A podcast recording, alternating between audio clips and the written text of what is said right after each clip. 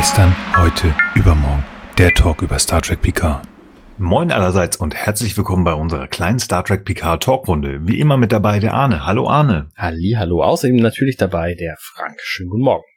Ja, hi. Und äh, auch einen schönen guten Tag an Nils, unseren Erstsprecher. Ja, hallo und herzlich willkommen. Und schon fast herzlichen Glückwunsch, liebe Freunde. Wir haben das erste Jahr um uns äh, hinter uns gebracht oder oh. so ähnlich. Ja. Das war ganz schön krass. Ja, ja absolut. Rocky Ride, Liebe Hörer, wenn, wenn ihr das hört äh, und am ersten Tag sogar downloadet, ist ja der 13.06. Das heißt, es ist wirklich fast auf den Tag genau, äh, um drei Tage verschoben, aber fast ähm, ein Jahr her. Am 16.06. des letzten Jahres haben wir unsere Vorstellung, unsere Nullnummer rausgebracht und jetzt, ja, sind es äh, ganz kleine 27 Folgen und ein paar Zusatzfolgen und ein Jahr später. Herzlichen Glückwunsch. Es ist schön, dass ihr alle noch da seid. Schön, dass auch ihr beiden noch immer mit mir über Star Trek reden wollt. Das ist voll schön.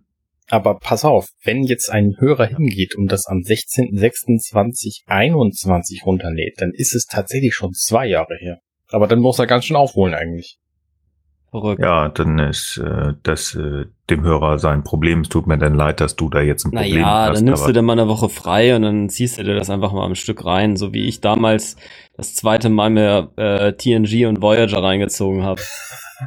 Alter, das war wirklich, das war Kampfglotzen, ja. Das ging, das ging allerdings nicht in einer Woche, gebe ich zu. Geiler Move.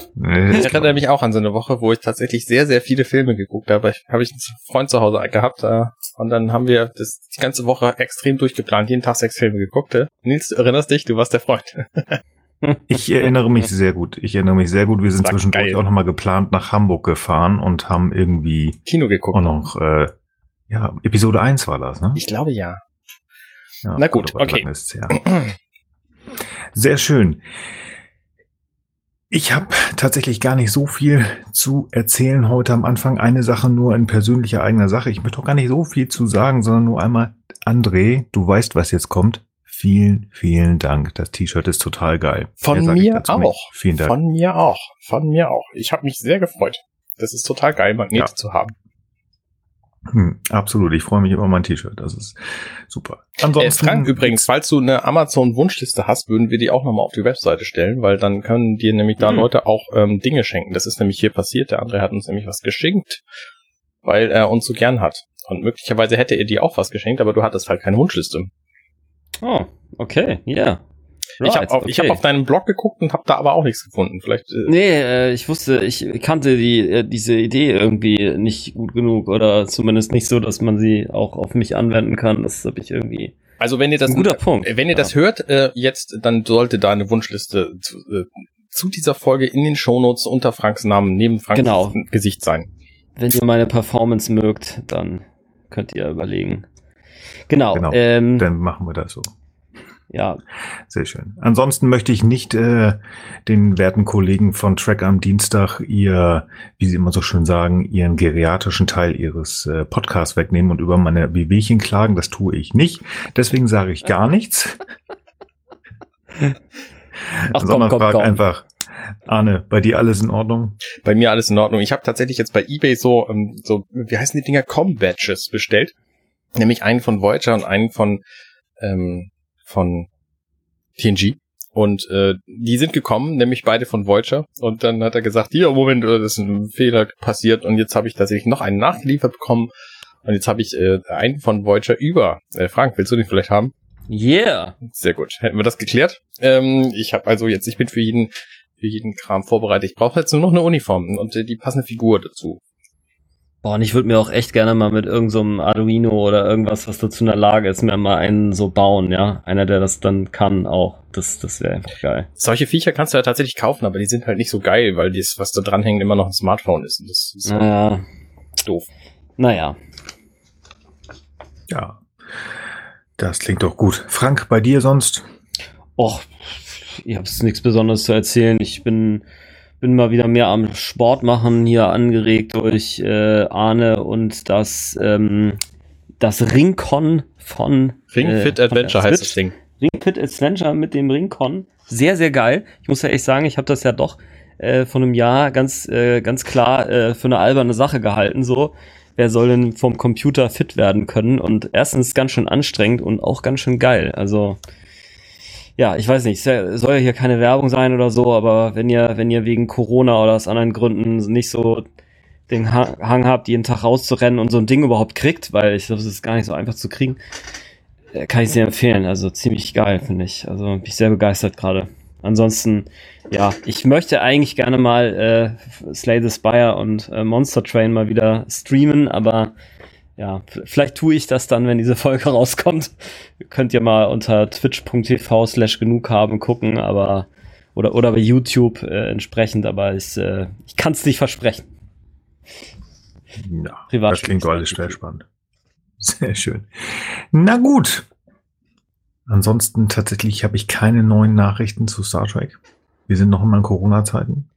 Mal gucken, was die Zukunft so bringt. Wann, also ich habe noch mal wieder was gelesen zu ähm, oh. Strange New Worlds, ähm, dass das jetzt auf jeden Fall äh, bestätigt bestätigt ist und ähm, ich weiß allerdings auch nicht mehr genau, welche Details da drin standen. Naja, okay, vielleicht nächstes Mal. Ja, aber wie gesagt, das war ja eigentlich schon relativ eigentlich klar durch, schon, ne? äh, ja, ja, stimmt. durch äh, die Twitter-Meldung von Anson Mount. Das ist wohl wahr, ja. Aber alles, was mehr ist, ist immer gut. Weil sicherer, sicher, damit wir in sicheren Hafen kommen. In die guten alten Zeiten zurück. Sehr schön.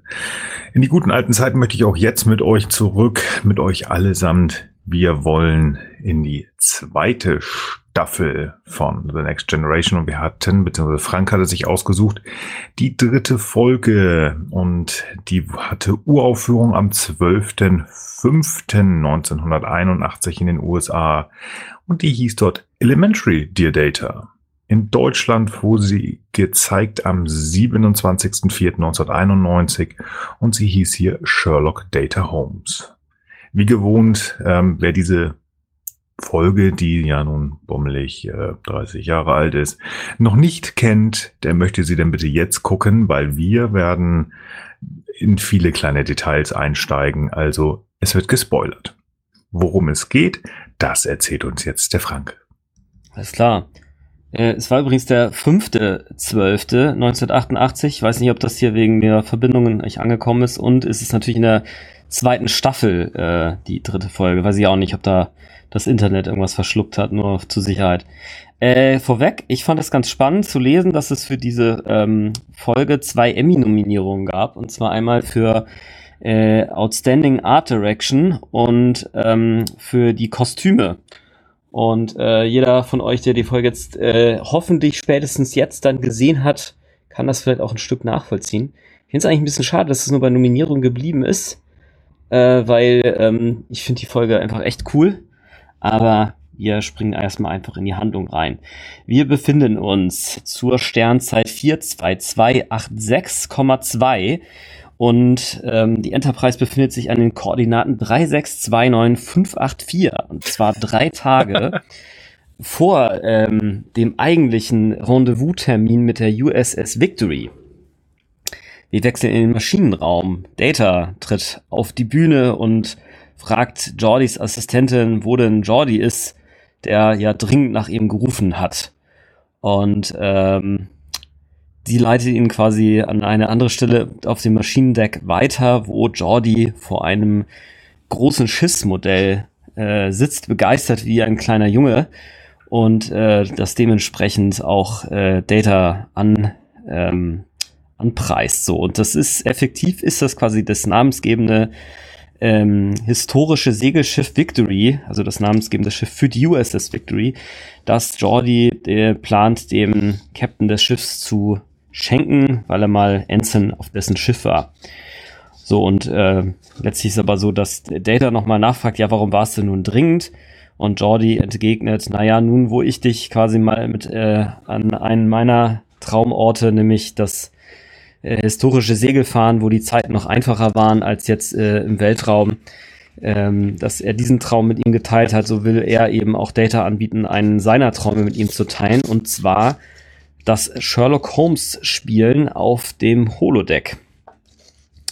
Ähm, Und daraufhin ist auch Data gleich sehr begeistert und äh, im Grunde genommen gehen sie auch dann äh, sofort los und als dann die äh, Assistentin nochmal fragt, wo denn Jordi im Notfall zu erreichen wäre, antwortet Data für ihn 221 Baker Street. Und äh, dann geht es äh, mit der Intro weiter. In der nächsten Szene nach der Intro befinden wir uns dann vor dem Holodeck und Data befiehlt dem Computer eine, eine zufällige Folge aus dem ähm, ja, aus den aus den Mysterien, die ähm, äh, Arthur Conan Doyle eben äh, für, für, mit dem Charakter Sherlock Holmes geschrieben hat, auszuwählen und sie für sie vorzubereiten. Sie sind beide passend zur Zeitperiode gekleidet. Data eben als äh, Sherlock Data Holmes und Jordi eben als Watson.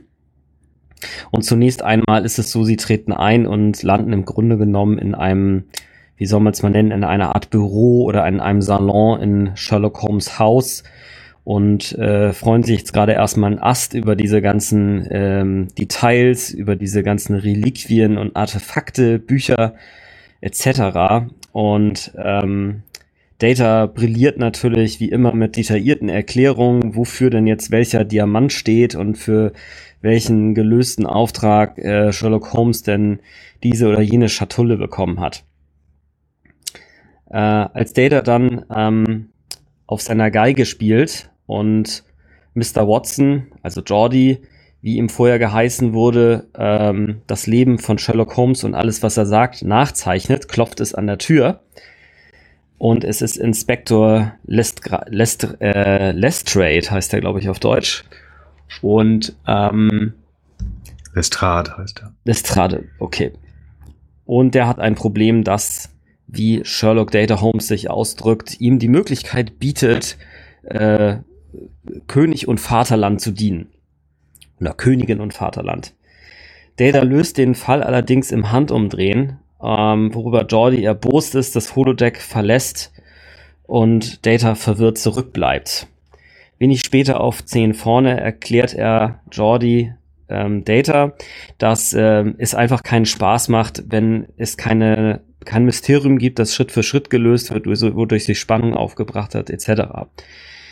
Das kann Data, wie gesagt, nicht ganz nachvollziehen, weil er meint, er habe ja eigentlich ein Rätsel gelöst, nur eben schnell. Und Pulaski, die am Nebentisch sitzt, wundert sich eben auch kein bisschen darüber, weil sie ja Data eh nicht dazu in der Lage hält, ähm, genuine eigene Gedanken und Schlussfolgerungen zu ziehen, sondern eigentlich nur Dinge auswendig lernen kann und auswendig gelernt ist, wiedergibt. Und behauptet äh, Keck, dass er wohl nicht in der Lage wäre, ein echtes neues Mysterium zu lösen. Ähm, davon ange, ähm, ange, an, ange, ange, ja, verärgert könnte man vielleicht auch sagen, sagt Jordi, das sei aber jetzt nicht fair und ähm, er schlägt demnach dem deswegen vor, dass der Computer doch ein neues Geheimnis generieren könnte, äh, von dem Data eben nicht den Ausgang kennt. Und dann könnte, könnten beide eben schauen, ob Data dieses, oder könnten alle drei schauen, ob Data eben dieses Rätsel lesen, lösen könnte, um quasi diesen, diese Herausforderung zu lösen. Data lädt auch Pulaski als Zeugin ein und die macht mit. Wir finden uns wieder vom Holodeck wieder und Data programmiert einen, einen Fall, der äh, auf Basis der Geschichten von AC Conan Doyle eine neue Geschichte, ein neues Szenario entwerfen soll, ähm, dessen Ende Data noch nicht kennt. Ob diese Herausforderung dann genug ist, letztlich will Pulaski erst noch sehen. Als sie dann ins Holodeck eintreten, ist auch Pulaski erstmal beeindruckt über den Detailreichtum des historischen Londons. Und kurz darauf ist es schon so, dass der, dass die Handlung ihren Lauf nimmt. Ein Junge, ähm, ein, ein, ein Junge rennt sie praktisch um, während hinter ihnen ein Mann behauptet, der Junge habe etwas geklaut. Und Data aber erkennt, dass das Ganze eine Finte ist und dass die wahre Handlung in eine andere Richtung geht. Data identifiziert schon kurze Zeit später ähm, das wahre Opfer, das jetzt noch keins geworden ist, aber bald eins werden wird, Mr. Jabez Wilson, eine Art Gangchef, der äh, sein vorzeitiges Ende dadurch finden soll, dass er an einer Tür an einem Seil für eine Klingel zieht und dann eine Schlange herunterfällt. Das entdeckt Data und schützt somit Wilson vor seinem vorzeitigen Ende und löst damit im Grunde auch vorzeitig den Fall. Pulaski ist überhaupt nicht beeindruckt und sagt, das sei einfach nur die Kombination zwei bereits bekannter Fälle. Data habe das auch nur deswegen gut lösen können, weil er im Grunde genommen den AC Conan Doyle Kanon auswendig kennt. Findet also, dass das kein Beweis für Datas Fähigkeiten ist, unabhängig zu denken. Ähm, einen echten, originalen neuen Fall könnte er nicht lösen.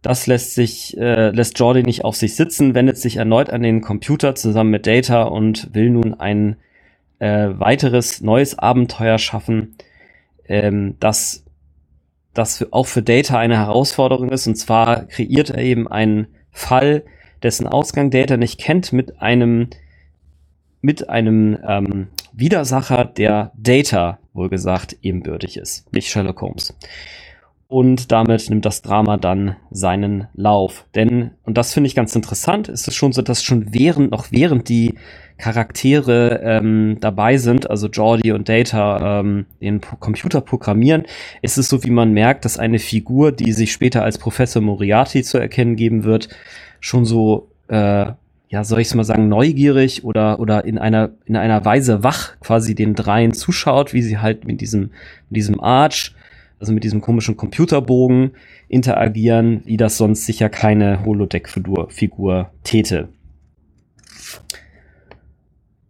Gut, nachdem eben jetzt dieser Befehl getan ist, merkt man eben schon, dass ähm, sich die Umgebung verändert und in einer kurzen Zwischenszene, in der wir Worf und Riker auf der Brücke sehen, können die sogar einen kurzzeitigen Energieverbrauchsanstieg feststellen. Moriarty, der jetzt diesen, den, den Computerbogen gesehen hat, der durch den Befehl alterieren im Deutschen und im Englischen durch das Befehlswort Arch aufgerufen wird, geht da auch sofort hin und der Computer meldet sich, wie er es sonst auch eben allen anderen Brückenmitgliedern tut, um Befehle entgegenzunehmen. Moriartys Begleiterin hält das für schwarze Magie und nimmt Reis aus, während Moriarty sehr, sehr äh, verzückt ist davon, allerdings zunächst noch nichts damit anzufangen weiß. Jordi und Data spazieren durch London und hören auf einmal Schreie. Pulaski ist offenbar entführt worden.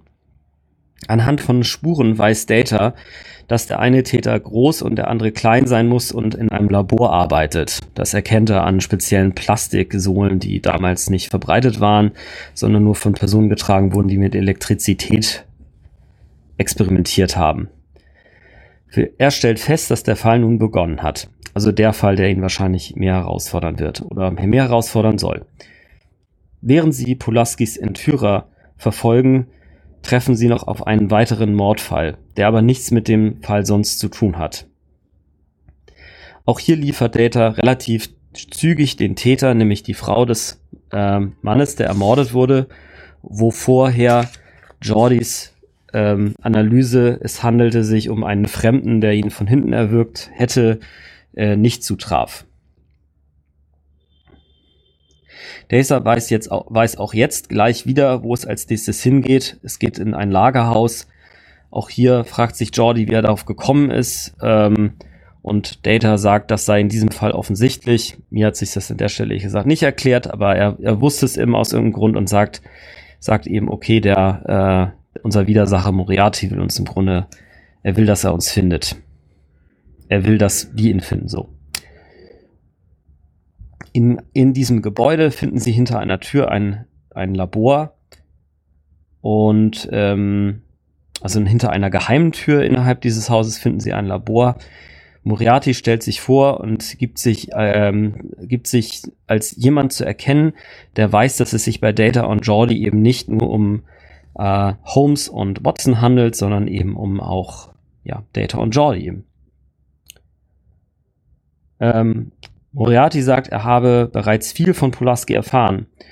Er offenbart, dass er vom Computer weiß und dass der Computer ihnen erzählt habe, wo sie alle seien und reicht Data eine Zeichnung.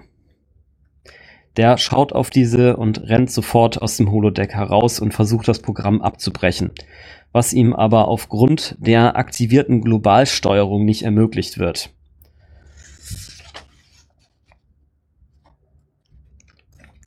Jordi, der relativ verwirrt über diesen Akt ist, äh, fragt nun, was ist denn auf dem Zettel drauf? Und ähm, dann sehen wir erst alle, dass auf dem Zettel eben die Enterprise drauf ist und Jordi da dann eben mit einigem Recht fragt, wie denn eine Figur aus dem Holodeck wissen kann, dass sie sich auf der Enterprise befinden oder dass es die Enterprise überhaupt gibt. Auf die Frage, ob denn Dr. Pulaski nun sicher sei, antwortet Data, er glaube, sie sei in großer Gefahr.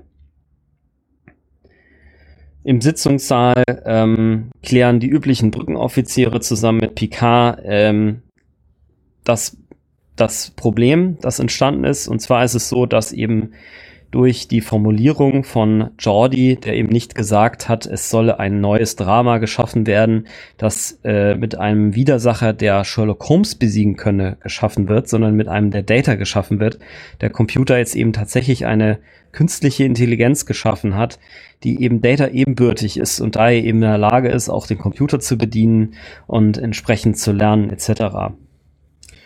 Und ähm, in diesem Kontext finde ich auch ganz interessant, dass der Captain, als ihm dann klar wird, worum es geht, das Wort Merde benutzt, was das französische Wort für Scheiße ist, wo wir nochmal beim Thema ähm, Schimpfen in Star Trek sind. Vielleicht nicht ganz so wie in den moderneren Versionen, aber es fiel mir an der Stelle so auf. Worf schnieke gekleidet, ähm, Data wieder in seiner Sherlock Holmes Kluft und äh, JPL äh, mit ähm, ordentlichem Frack und Chapeau Klack finden sich vom Eingang der, äh, des Holodecks wieder. Vielleicht noch eine Parenthese, das habe ich eben noch vergessen. Troy fing sogar. Moment, Moment, Moment, Moment. Ich habe jetzt gerade über JPL nachgedacht. Das muss doch JLP heißen, wenn, oder? JLP, ja, das ist vollkommen recht, ja. Ich war kurz verwirrt. Gut. Ja, absolut, ja. PK. Ähm, eine Sache habe ich noch vergessen, und zwar im Sitzungssaal, als der Fall besprochen wurde, stellt sogar Troy fest, dass sie äh, ein, ein, äh, dass sie anfängt, ein sich bildendes Bewusstsein auf dem Holodeck wahrzunehmen. Das finde ich ja auch mal wieder komisch, weil äh, dass, dass, dass sie das Analoge jetzt bei Data kann, das war mir noch gar nicht so richtig, also ist bei mir noch nicht angekommen, aber lassen wir es mal so stehen. Jedenfalls äh, verdeut, ver, verdichtet sich eben die Idee, dass es sich bei Moriarty oder um, de, um die Simulation, die dahinter steht, eben tatsächlich um ein bewusstes Lebewesen sozusagen handelt. Und just in dem Moment erzittert das Schiff. Und erst jetzt im nächsten, in der nächsten Szene sind wir dann tatsächlich vom Holodeck mit der entsprechenden Kleidungsausstattung, wie ich sie eben schon benannt habe. Ähm, offenbar sind, ähm, was das Erzittern des Schiffs suggeriert, die ähm, Höhen- und Stabilitätskontrollen Trollen temporär in Anführungsstrichen auf Holodeck 2 verlegt worden. Äh, die Computersicherheit im 24. Jahrhundert ist einfach nicht mehr das, was sie mal war. Ähm, Sie begeben sich also alle zusammen aufs Holodeck und Moriarty befragt Picard zur Enterprise. Äh, äh, äh, Moment, sorry. Erstmal befragt Moriarty Pulaski zur Enterprise. Diese beharrt aber darauf, nicht zu verstehen, wovon er redet. Ähm, und Moriarty fragt Pulaski, ob sie denn Angst vor ihm habe, was sie verneint, woraufhin er erwidert, dass sie das wohl lieber haben solle.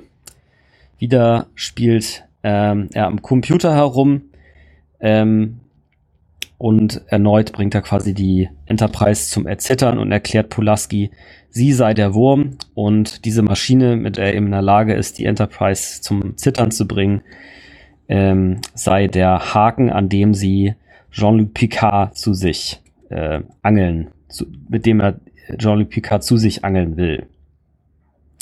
Pulaski verweigert weiterhin die Aussage.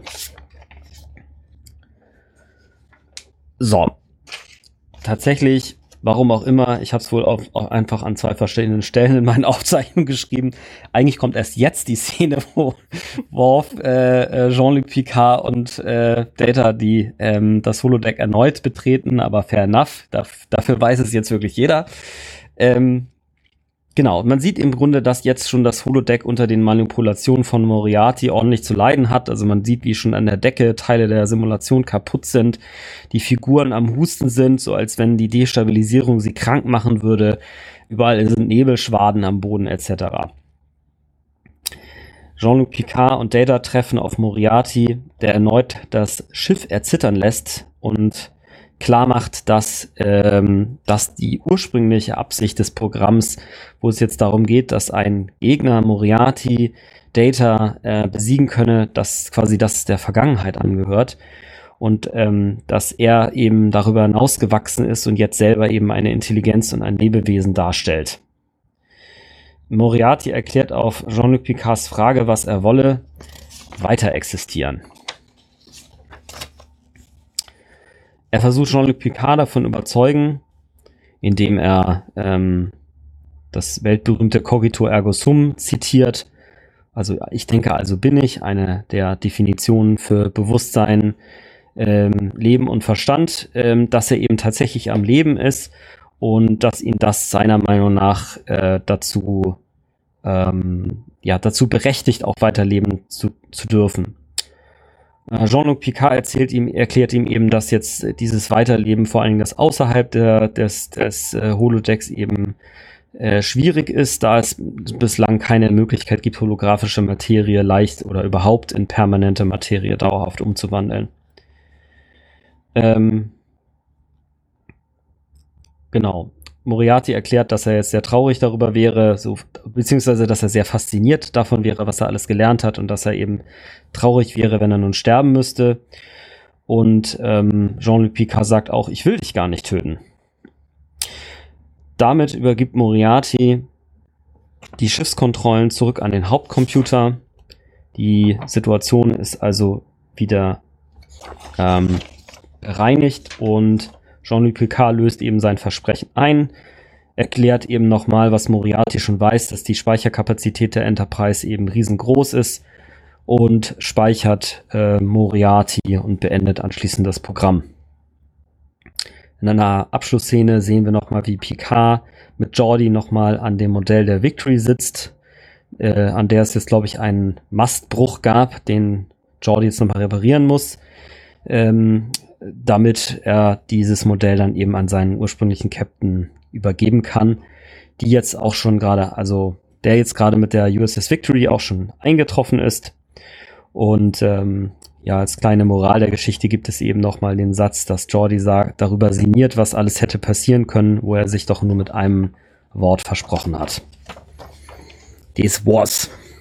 Jo. Ja, super. Vielen Dank. Vielen Dank. Sehr schön bin begeistert. Ich habe mich sehr gefreut, dass du diese Folge genommen hast. Aber wir wollten ja das Fazit noch nicht vorwegnehmen. Sie. Sehr schön. Der Anfang dieser Folge ist für mich sehr irritierend gewesen. Denn unser lieber Jean-Luc erzählt uns ja, dass sie nichts zu tun hätten, außer auf der Position zu bleiben und zu warten drei Tage lang. Ja. Waren das, glaube ich, ne? Drei Tage lang. Mhm. Das Flaggschiff der Föderation. Ja. Das sonst von einem Punkt zu, das hat mich total irritiert, dass denen jetzt ein Auftrag gegeben wird, die fahren dahin mit äh, Warp 4,8 oder was und dann sind sie da. Ich meine, ich habe diese die die die Geschwindigkeit nie so richtig verstanden. Ähm, warum sind sie denn nicht Versteht mit Warp keiner. 3,2? Nee, ich weiß. Man hätte ja mit Warp 3,2 fliegen können und dann wäre man pünktlich gewesen. Aber nein, Jean-Luc wollte hier ein bisschen schneller oder Data hat gesagt, nee, komm, wir machen mal ein bisschen. Ähm, also es hat sich, ich, ich meine, absolut gut, äh, Freizeit ist wichtig und auch alles gut, aber drei Tage, also das war schon, naja, okay, okay. Ich bin, wie gesagt, äh, insgesamt so ein bisschen verwirrt. Wusstet ihr eigentlich, dass diese, äh, diese Folge echt Probleme gemacht hat, der lieben Firma Paramount im Nachhinein? Wieso? Wegen, wegen Dingens hier? Wegen, wegen Sherlock Holmes? Wegen Sherlock, ja. Ganz mächtig sogar. Ganz mächtig. Die lieben äh, Schreiberlinge, die das äh, verbrochen haben, wollte ich gerade sagen. Also das ähm, war ja hauptsächlich ein gewisser Brian Allen Lane. Ähm, hat, hat sich nichts dabei gedacht, hat eine schöne Geschichte geschrieben, weil man sich dachte, oh Mensch, ja, hier Sherlock Holmes und so, die Rechte, die sind ja ausgelaufen. Und wenn ich das richtig im Hinterkopf habe, war es tatsächlich so, ähm, dass die Geschichten ausgelaufen waren, also die Rechte an den Geschichten ausgelaufen waren, aber nicht an dem Charakter.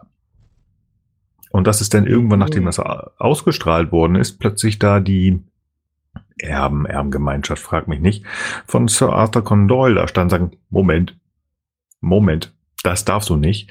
Deswegen dauert das, glaube ich, noch vier Jahre, bis diese Folge hier fortgesetzt wird. Was ja eigentlich schade ist. Aber das ist echt ganz spannend. Ähm, dass da, obwohl es ja, ich, ich kenne mich da nicht aus, ich habe mich da auch nicht eingelesen, aber ich glaube, bei Büchern ist das so, du hast ja so und so lange Recht daran, auch über deinen Tod hinaus, dann, dann deine Nachkommen und irgendwann läuft das aus, wenn du das nicht äh, für ganz, ganz, ganz, ganz, ganz, ganz, ganz viel Geld erneuerst, dann ist das halt offen. Deswegen kann man ja zum Beispiel, ähm, wenn man möchte, gewisse Sachen, die alt genug sind, einfach auch äh, in der Öffentlichkeit einen Podcast zum Beispiel vorlesen, wenn man Bock hat.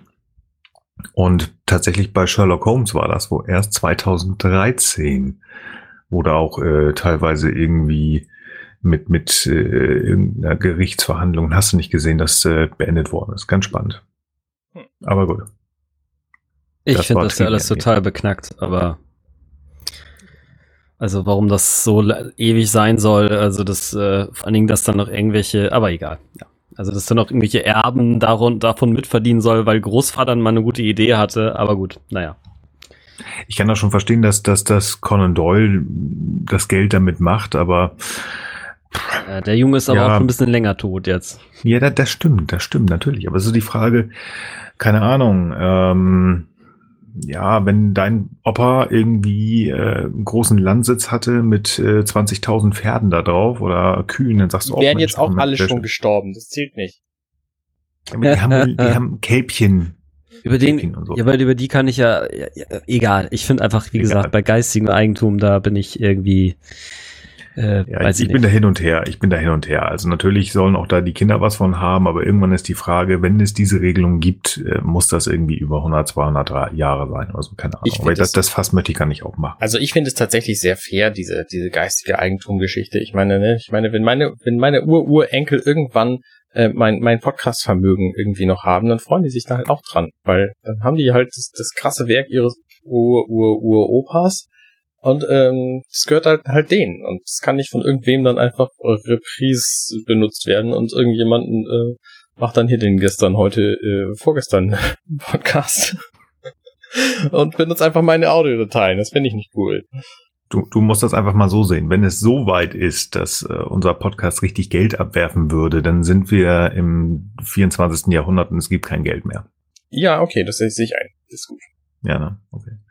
Ja, das ist mir aufgefallen. Ich fand es halt spannend, ähm, dass ich so zwei Punkte, die er von Anfang an hatte. Also da gibt es ein rechte Problem und Nummer zwei halt die, das Flaggschiff steht da rum. Aber gut, ja, das, das ist totaler Quatsch. Das ist halt ein Plot-Device. Das muss halt ja, genau. in dieser Folge, damit, damit sie einen Grund haben, auch mal irgendwas, irgendwas Unsinniges zu machen.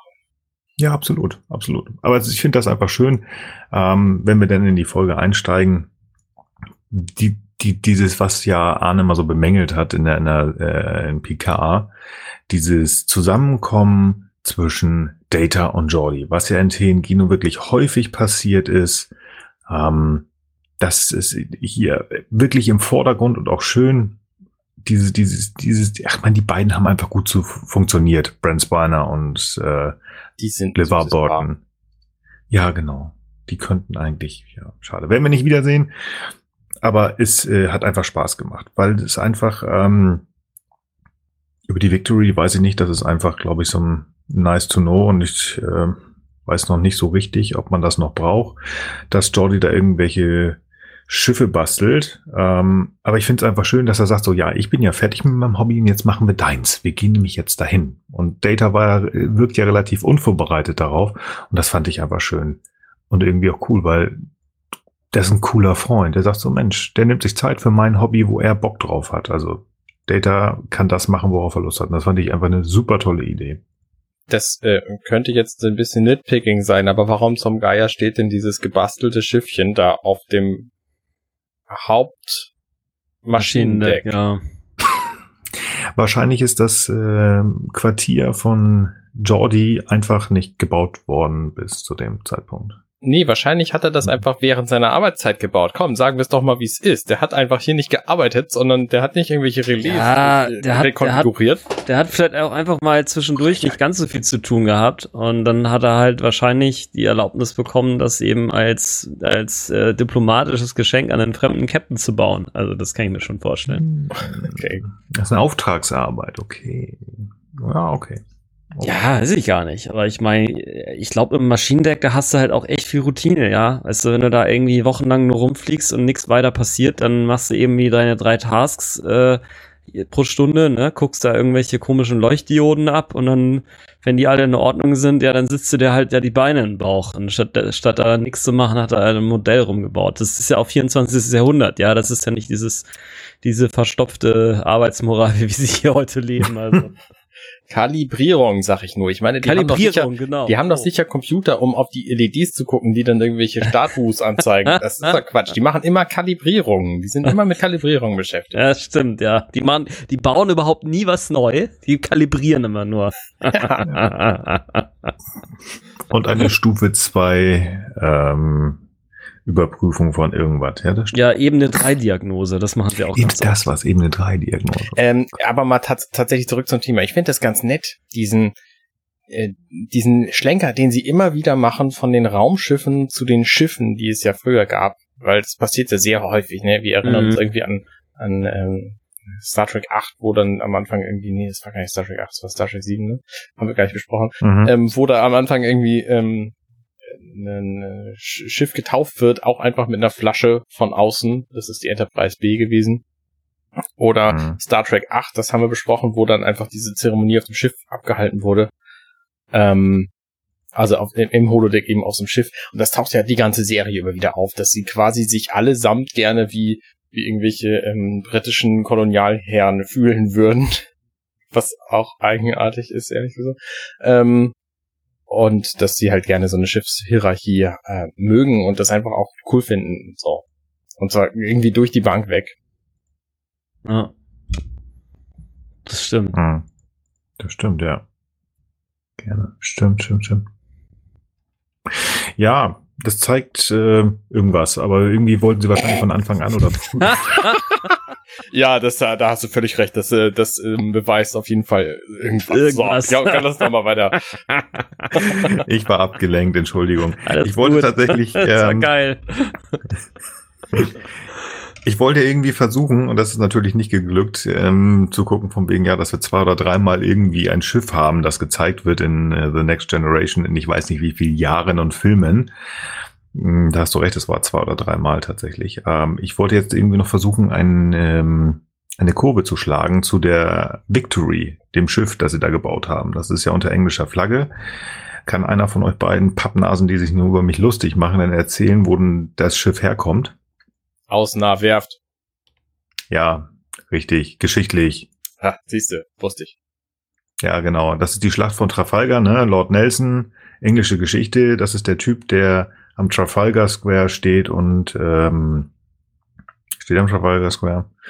Ich glaube ja, das ist dieser komische Admiral, der da steht mit ähm, seiner Hand in der Brust so halbwegs. Nein, das tut er glaube ich nicht. Aber ganz wichtige Geschichte. Wenn man möchte, kann man das sicher weiter mal angucken. Ähm, ich glaube, der hat ganz mächtig auf die Nase bekommen, der Lord Nelson. Ich bin da nicht mehr ganz so fest. Aber in der englischen Geschichte halt sehr interessant. Gut, jetzt versuchen wir wieder mal weiterzukommen.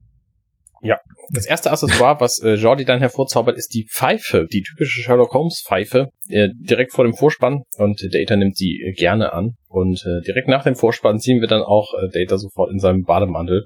Ich finde es das schön, dass die diese diese alten Brokat-Dinger sich dann replizieren. Also ich nehme mal an, dass die Kleidung repliziert ist und dass sie nicht handgeschneidert irgendwo rumliegt auf diesem Schiff. Das Ähm, glaube ich auch. Aber es ist, also, ne, die Klamotten, also die, die Kleidung, die Garderobe auf diesem, in dieser Folge, die gefällt mir ziemlich gut. Ja, auch das, das Set oder die Sets, das erste, das wir sehen, wenn wir halt in die Baker Street äh, gehen, das ist ja wirklich, das finde ich schon ganz schön. Später dann auch das alte London, also da haben die wirklich schön Details sich auch eingebaut. Das finde ich echt schön. Hier sind auch ähm, viele Kleinigkeiten, die jetzt ja gleich erzählt werden, die einfach auf ähm, Geschichten aus ähm, den Büchern von Conan Doyle an ähm, angelegt Spielen. sind. Mhm. Ja, anspielen, genau. Ähm, verschiedenste Geschichten, ähm, auch Sachen, die einfach, ähm, die äh, irgendwo zu sehen sind. Zum Beispiel, man sieht ja dieses VR, was in die Wand geschossen ist, falls euch das aufgefallen ist. Also direkt nachdem Ja, das neben der Gardine, ja. schließt. Genau, neben der Gardine. Das sieht man ganz häufig. Und ähm, das ist, wenn ich mich recht entsinne, jetzt ist, ich habe nie Latein gehabt. Das V, steht für Victoria und das R steht für Königlich, Königin. Also es geht um Königin Victoria Mhm. die damalige Herrscherin Englands. Ähm, warum auch immer, ich habe die Bücher, ich habe nur. Victoria Regina. Das kann sein. Latin, Latein für Queen Victoria. Hm, siehst du. Und er war halt sehr patriotisch Mhm. und ähm, deswegen hat er diese Referenz ähm, in seinem Sitz, in seinem, in seinem Sitzzimmer. Ah, Steht hier so. Also, okay, spannend. Also ich würde mir Gedanken machen, wenn irgendjemand meinen Namen äh, in eine Wand reinballert. Ich weiß nicht, ob der was Gutes von mir haben wollte. Oder möchte, oder wie auch immer. Aber gut, in dem Fall scheint das wohl sehr. Ja, ich glaube, das ist so ein bisschen sein, wie andere Leute halt HVV, HSV an der Wand haben, ja. Hat er, HVV hat niemand an seine HVV, Wand geschrieben, genau. bin ich mir sehr sicher. Ich weiß nicht, bin, hab den schon lange nicht mehr benutzt. So. HVV ist der Hamburger Verkehrsverbund, für alle, die es nicht wissen. Aber Ist Funktioniert. eher berüchtigt als berühmt. Manchmal. Gelegentlich. was geht? Also ich glaube, da gibt's andere Verkehrsverbünde, die sind noch berüchtigter. Ähm, ich finde es auch Egal. schön, dass die hier so viele Details eingebaut haben. Ich kenne mich jetzt mit, mit Sherlock Holmes nicht so wahnsinnig gut aus, aber ich glaube, dass es hier sehr viel wieder zu entdecken gibt, weil nämlich das auch einfach sehr ähnlich ist dem, ähm, dem Sitzzimmer aus Sherlock, wo der ähm, Benedict ähm, ähm, Bandersnatch äh, Cumberband ähm, ja die Hauptrolle spielt. Zumindest die moderneren sehen ja fast alle so aus. Wenn ich mich zurück entsinne, das äh, Sitzzimmer von Robert Downey Jr. auch ähnlich. Nur nicht so hell. War ein bisschen dunkler. Aber ja. genau. Es wird halt viel erzählt jetzt, ähm, was Sherlock Holmes mal gesehen, gehört hat. Ähm, aber so richtig, äh, ja, geht die Geschichte erst los, als Data natürlich sofort weiß, dass sie jetzt Besuch bekommen von Lestrade, ne, dem, äh, ich glaube, Scotland Yard Inspektor, der Sherlock Holmes über die Bücher hin begleitet oder auch die Fälle. Ich weiß nicht, ob er ihm die gibt oder ob Sherlock sich einfach in die Arbeit von äh, Lestrade einmischt. Whatever, auf jeden Fall. Hier kommt er und bittet um Hilfe. Ähm, hat auch einen einen äh, ja potenziellen ein potenzielles Opfer dabei, das angeblich ein äh, Bild verloren hat. Und Data löst dieses Rätsel ja innerhalb von gefühlt 4,2 Sekunden, weil er natürlich weiß, was passiert ist, denn das ist ein komplettes Abbild einer Sherlock Holmes Geschichte. Und ähm, jetzt passiert etwas, daraufhin, was ich interessant finde, denn Data, äh, Data sag ich schon, Jordi wird irgendwie gnaddelig und stapft einfach aus dem Holodeck raus. Und ich glaube, man trifft sich in äh, 10 Forward wieder. Und ähm, dann erklärt er so auch, ja, Mensch, hier irgendwie doof und ich wollte doch spielen mit dir und das ist alles langweilig, wenn du schon alles weißt. Und ich finde die Reaktion von Jordi so ein bisschen komisch. Die ist total Denn- komisch.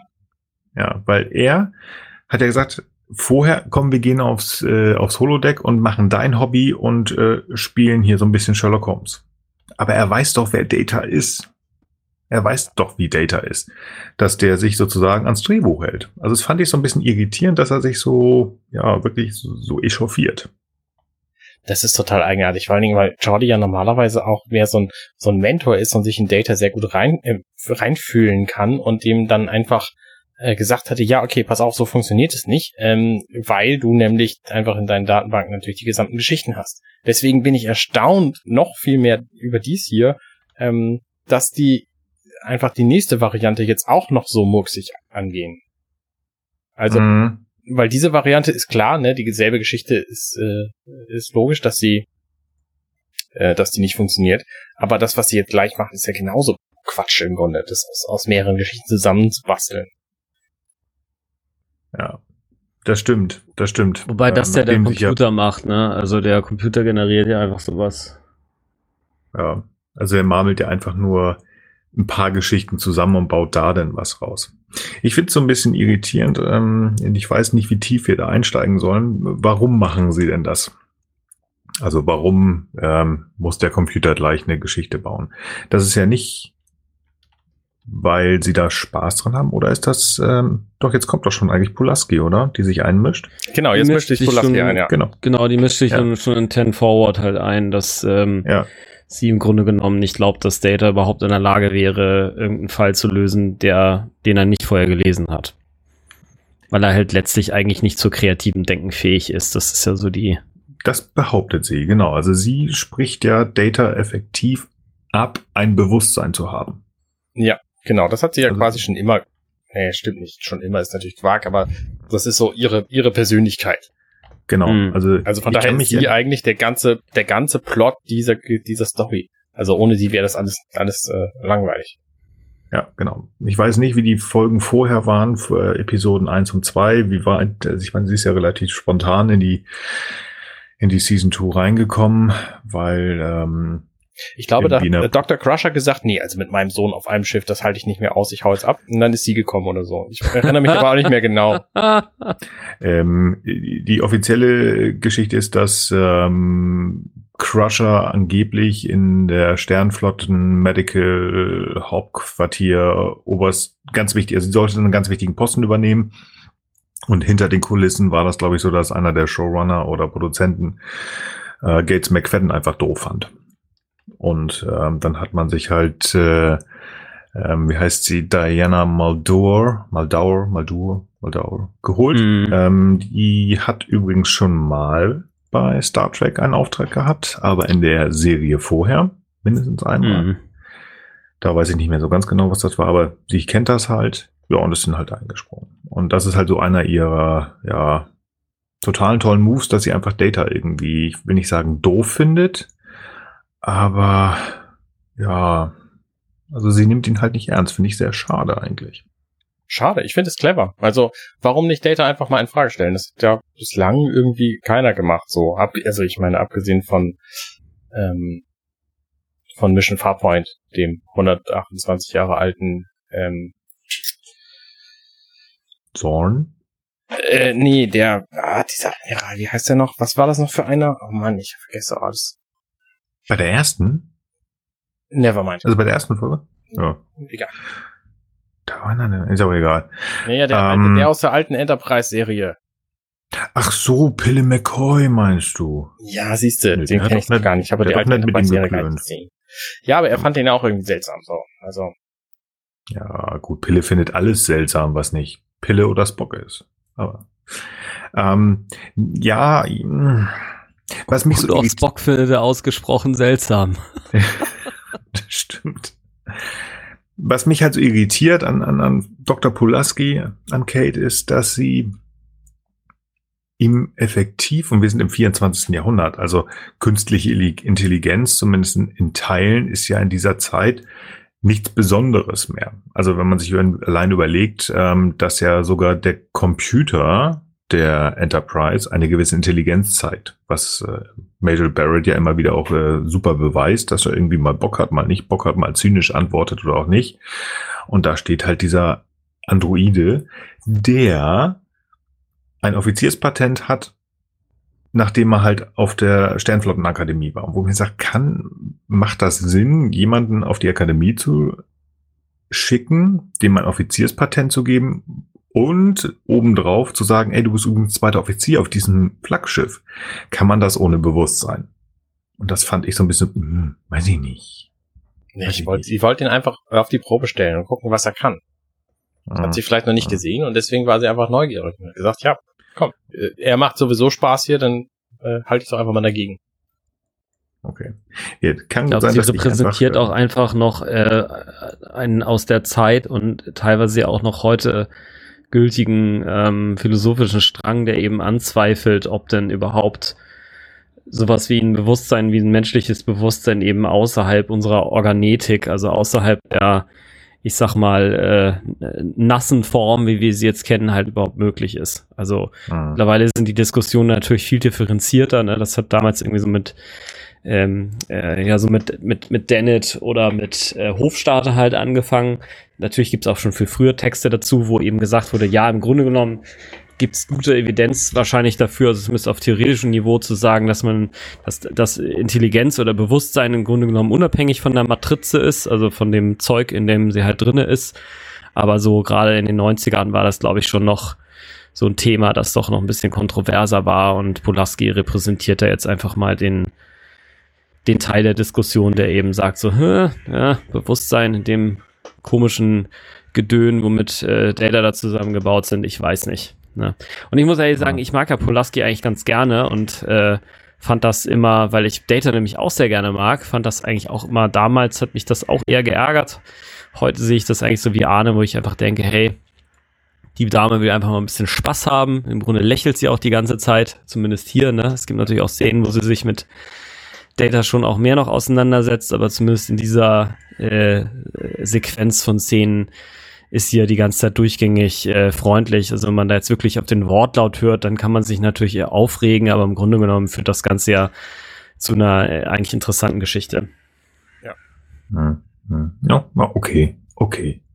Na gut. Na gut, ich lasse mich da vielleicht noch rübergehen, vielleicht bin ich da auch zu hart, weil ich äh, von Anfang an tatsächlich, ich war ein Beverly, Hill, äh, Beverly Hills Cop, wollte ich gerade sagen, ein Beverly-Fan, also ich mochte sie, sie war nicht Du bist unbedingt, ein Beverly Hills Cop, super. ja, ich bin Beverly Hills Cop, sag ich doch immer, wer viel quatschen kann. Nein, also ich mochte Beverly immer und vielleicht mochte ich einfach oder mag ich Pulaski deswegen nicht so gerne, keine Ahnung. Wobei ich glaube, ich würde mich eher von Pulaski behandeln lassen. Hm, Okay. Da steht aber auf dem anderen Punkt. Wir nehmen die drei einfach mit aufs, ähm, aufs Holodeck. Ich finde es spannend, und deswegen verstehe ich, verstehe nicht. Wir haben keine Holodecks, ich verstehe das nicht. Data hat sich umgezogen. Finde ich interessant, weil ähm, was hatten die vor im ersten Akt sozusagen? Sie sind auf, also Data hat halt seinen, seinen wunderbaren äh, Morgen-Abend-Mantel an da, geht bei sich zu Hause hin und wussten die, dass sie schon wieder rausgehen und ähm, oder hätte er sich auf dem Holodeck umgezogen? Ich verstehe das nicht. Aber gut. Das Du meinst, ist, es, äh, es ist verwunderlich, dass er jetzt was anderes trägt als in der ersten Szene. Ja, nein, also Data wird sich umgezogen haben, weil die Zeit war ja, äh, Dr. Pulaski hat sich ja auch umgezogen. Aber wenn ich irgendwie ein Abenteuer bestehen wollen würde, dann würde ich, glaube ich, nicht in etwas auf das Holodeck gehen, was ich nur drinnen trage. Also wie gesagt, dieser Mantel, den er anhatte im ersten Akt, dieser Gehrock-Mantel, Abendmantel, frag mich nicht, wie die Dinge heißen. Wärst du damit auf die Straße gegangen? Na, aber ich gehe davon aus, dass der da in seiner replizierten Wohnung irgendein Außengewand gehabt hätte, was er dann übergeworfen hätte in dem Moment, wo er die verlässt. Das ist Okay, jetzt nicht so gut. abwegig. Okay, ja, stimmt, das wird der eh. Das Aber es ist eine spannende Frage. Was passiert eigentlich? Was passiert eigentlich mit Leuten, die sich auf dem Holodeck umziehen und dann das Holodeck verlassen? Das wäre, dann liegen die Klamotten, mit denen sie gekommen sind, im Holodeck rum und sie stehen plötzlich Hm. nackt auf der Enterprise. Das wäre eine Das ist interessante Theorie. eine Frage, die sich ja Moriarty nachher noch ausstellt. Ja, stimmt. Spinn, stimmt, sehr spannend. Auf jeden Fall gehen die drei denn ja auf das Holodeck und das ist alles ganz spannend. Und jetzt muss ich überlegen, ist das jetzt schon, wo... Nee, genau, jetzt ist, glaube ich, noch immer das erste Programm, ne? Jetzt ist dieses Programm, was Data zusammengebastelt hat, äh, beziehungsweise Jordi für Data zusammengebastelt hat und er trotzdem ähm, herausfindet, okay, pass mal auf, das ist Element A aus Buch B und so weiter und so fort. Und Genau, der ja, Fall genau. ist auch relativ schnell. Das ist auch so, ja, okay. Also wir, es wird auch relativ schnell erzählt und ich glaube, das kann man relativ schnell übergehen, weil ähm, bis jetzt sind wir, glaube ich, bei, weiß ich nicht, knapp zehn Minuten oder was. Man will 15. ja zum Punkt kommen. Also als diese Szene 15 endet, sind wir schon bei 15 Minuten. Das finde ich ganz schön viel vorgeplänkelt. Ich habe das Oh, auch, das- ehrlich gesagt, vor, bevor ich diese Folge nochmal geguckt habe für jetzt diese Besprechung, äh, habe ich diesen Teil auch komplett vergessen. Ich habe gedacht, es geht nur um, um Moriarty und, äh, und, und dass, dass er irgendeinen einen ebenbürtigen Gegner sich geschaffen hat hier. Aber das, das ganze Vorgeplänkel, das habe ich total vergessen gehabt. Das ist ja auch sowas von unwichtig für den Plot eigentlich. Ja. Also den ersten Teil wusste ich, es musste ja einmal so hier ähm, diesen Knall geben.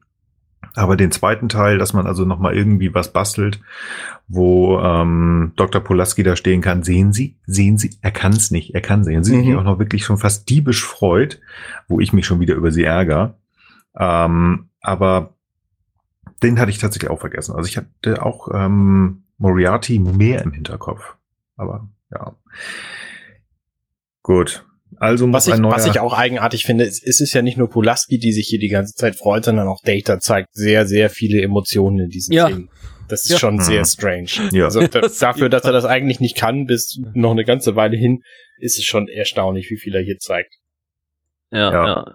Aber das ist ja von Anfang an. Also meine Meinung ist von, dass Data kein Chip gebraucht hätte, den er irgendwann mal bekommt und so schön an- und ausschalten kann, wie wir in äh, First Contact gesehen haben, der hat einfach Gefühle. Also auch wenn, wenn Brent Spiner in einer Art und Weise ist, wie er Data spielt, äh, immer besser geworden ist.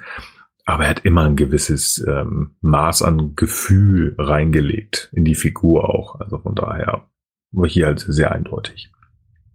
Ja. Jetzt soll das Programm umgeschrieben werden, damit Data endgültig einen vernünftigen Gegner bekommt. Ähm, Frank hat das vorhin so schön erklärt. Wird gesagt, so hier bauen wir mal was so in Anlehnung an Conan Doyle und ähm, der Bösewicht soll Data schlagen können.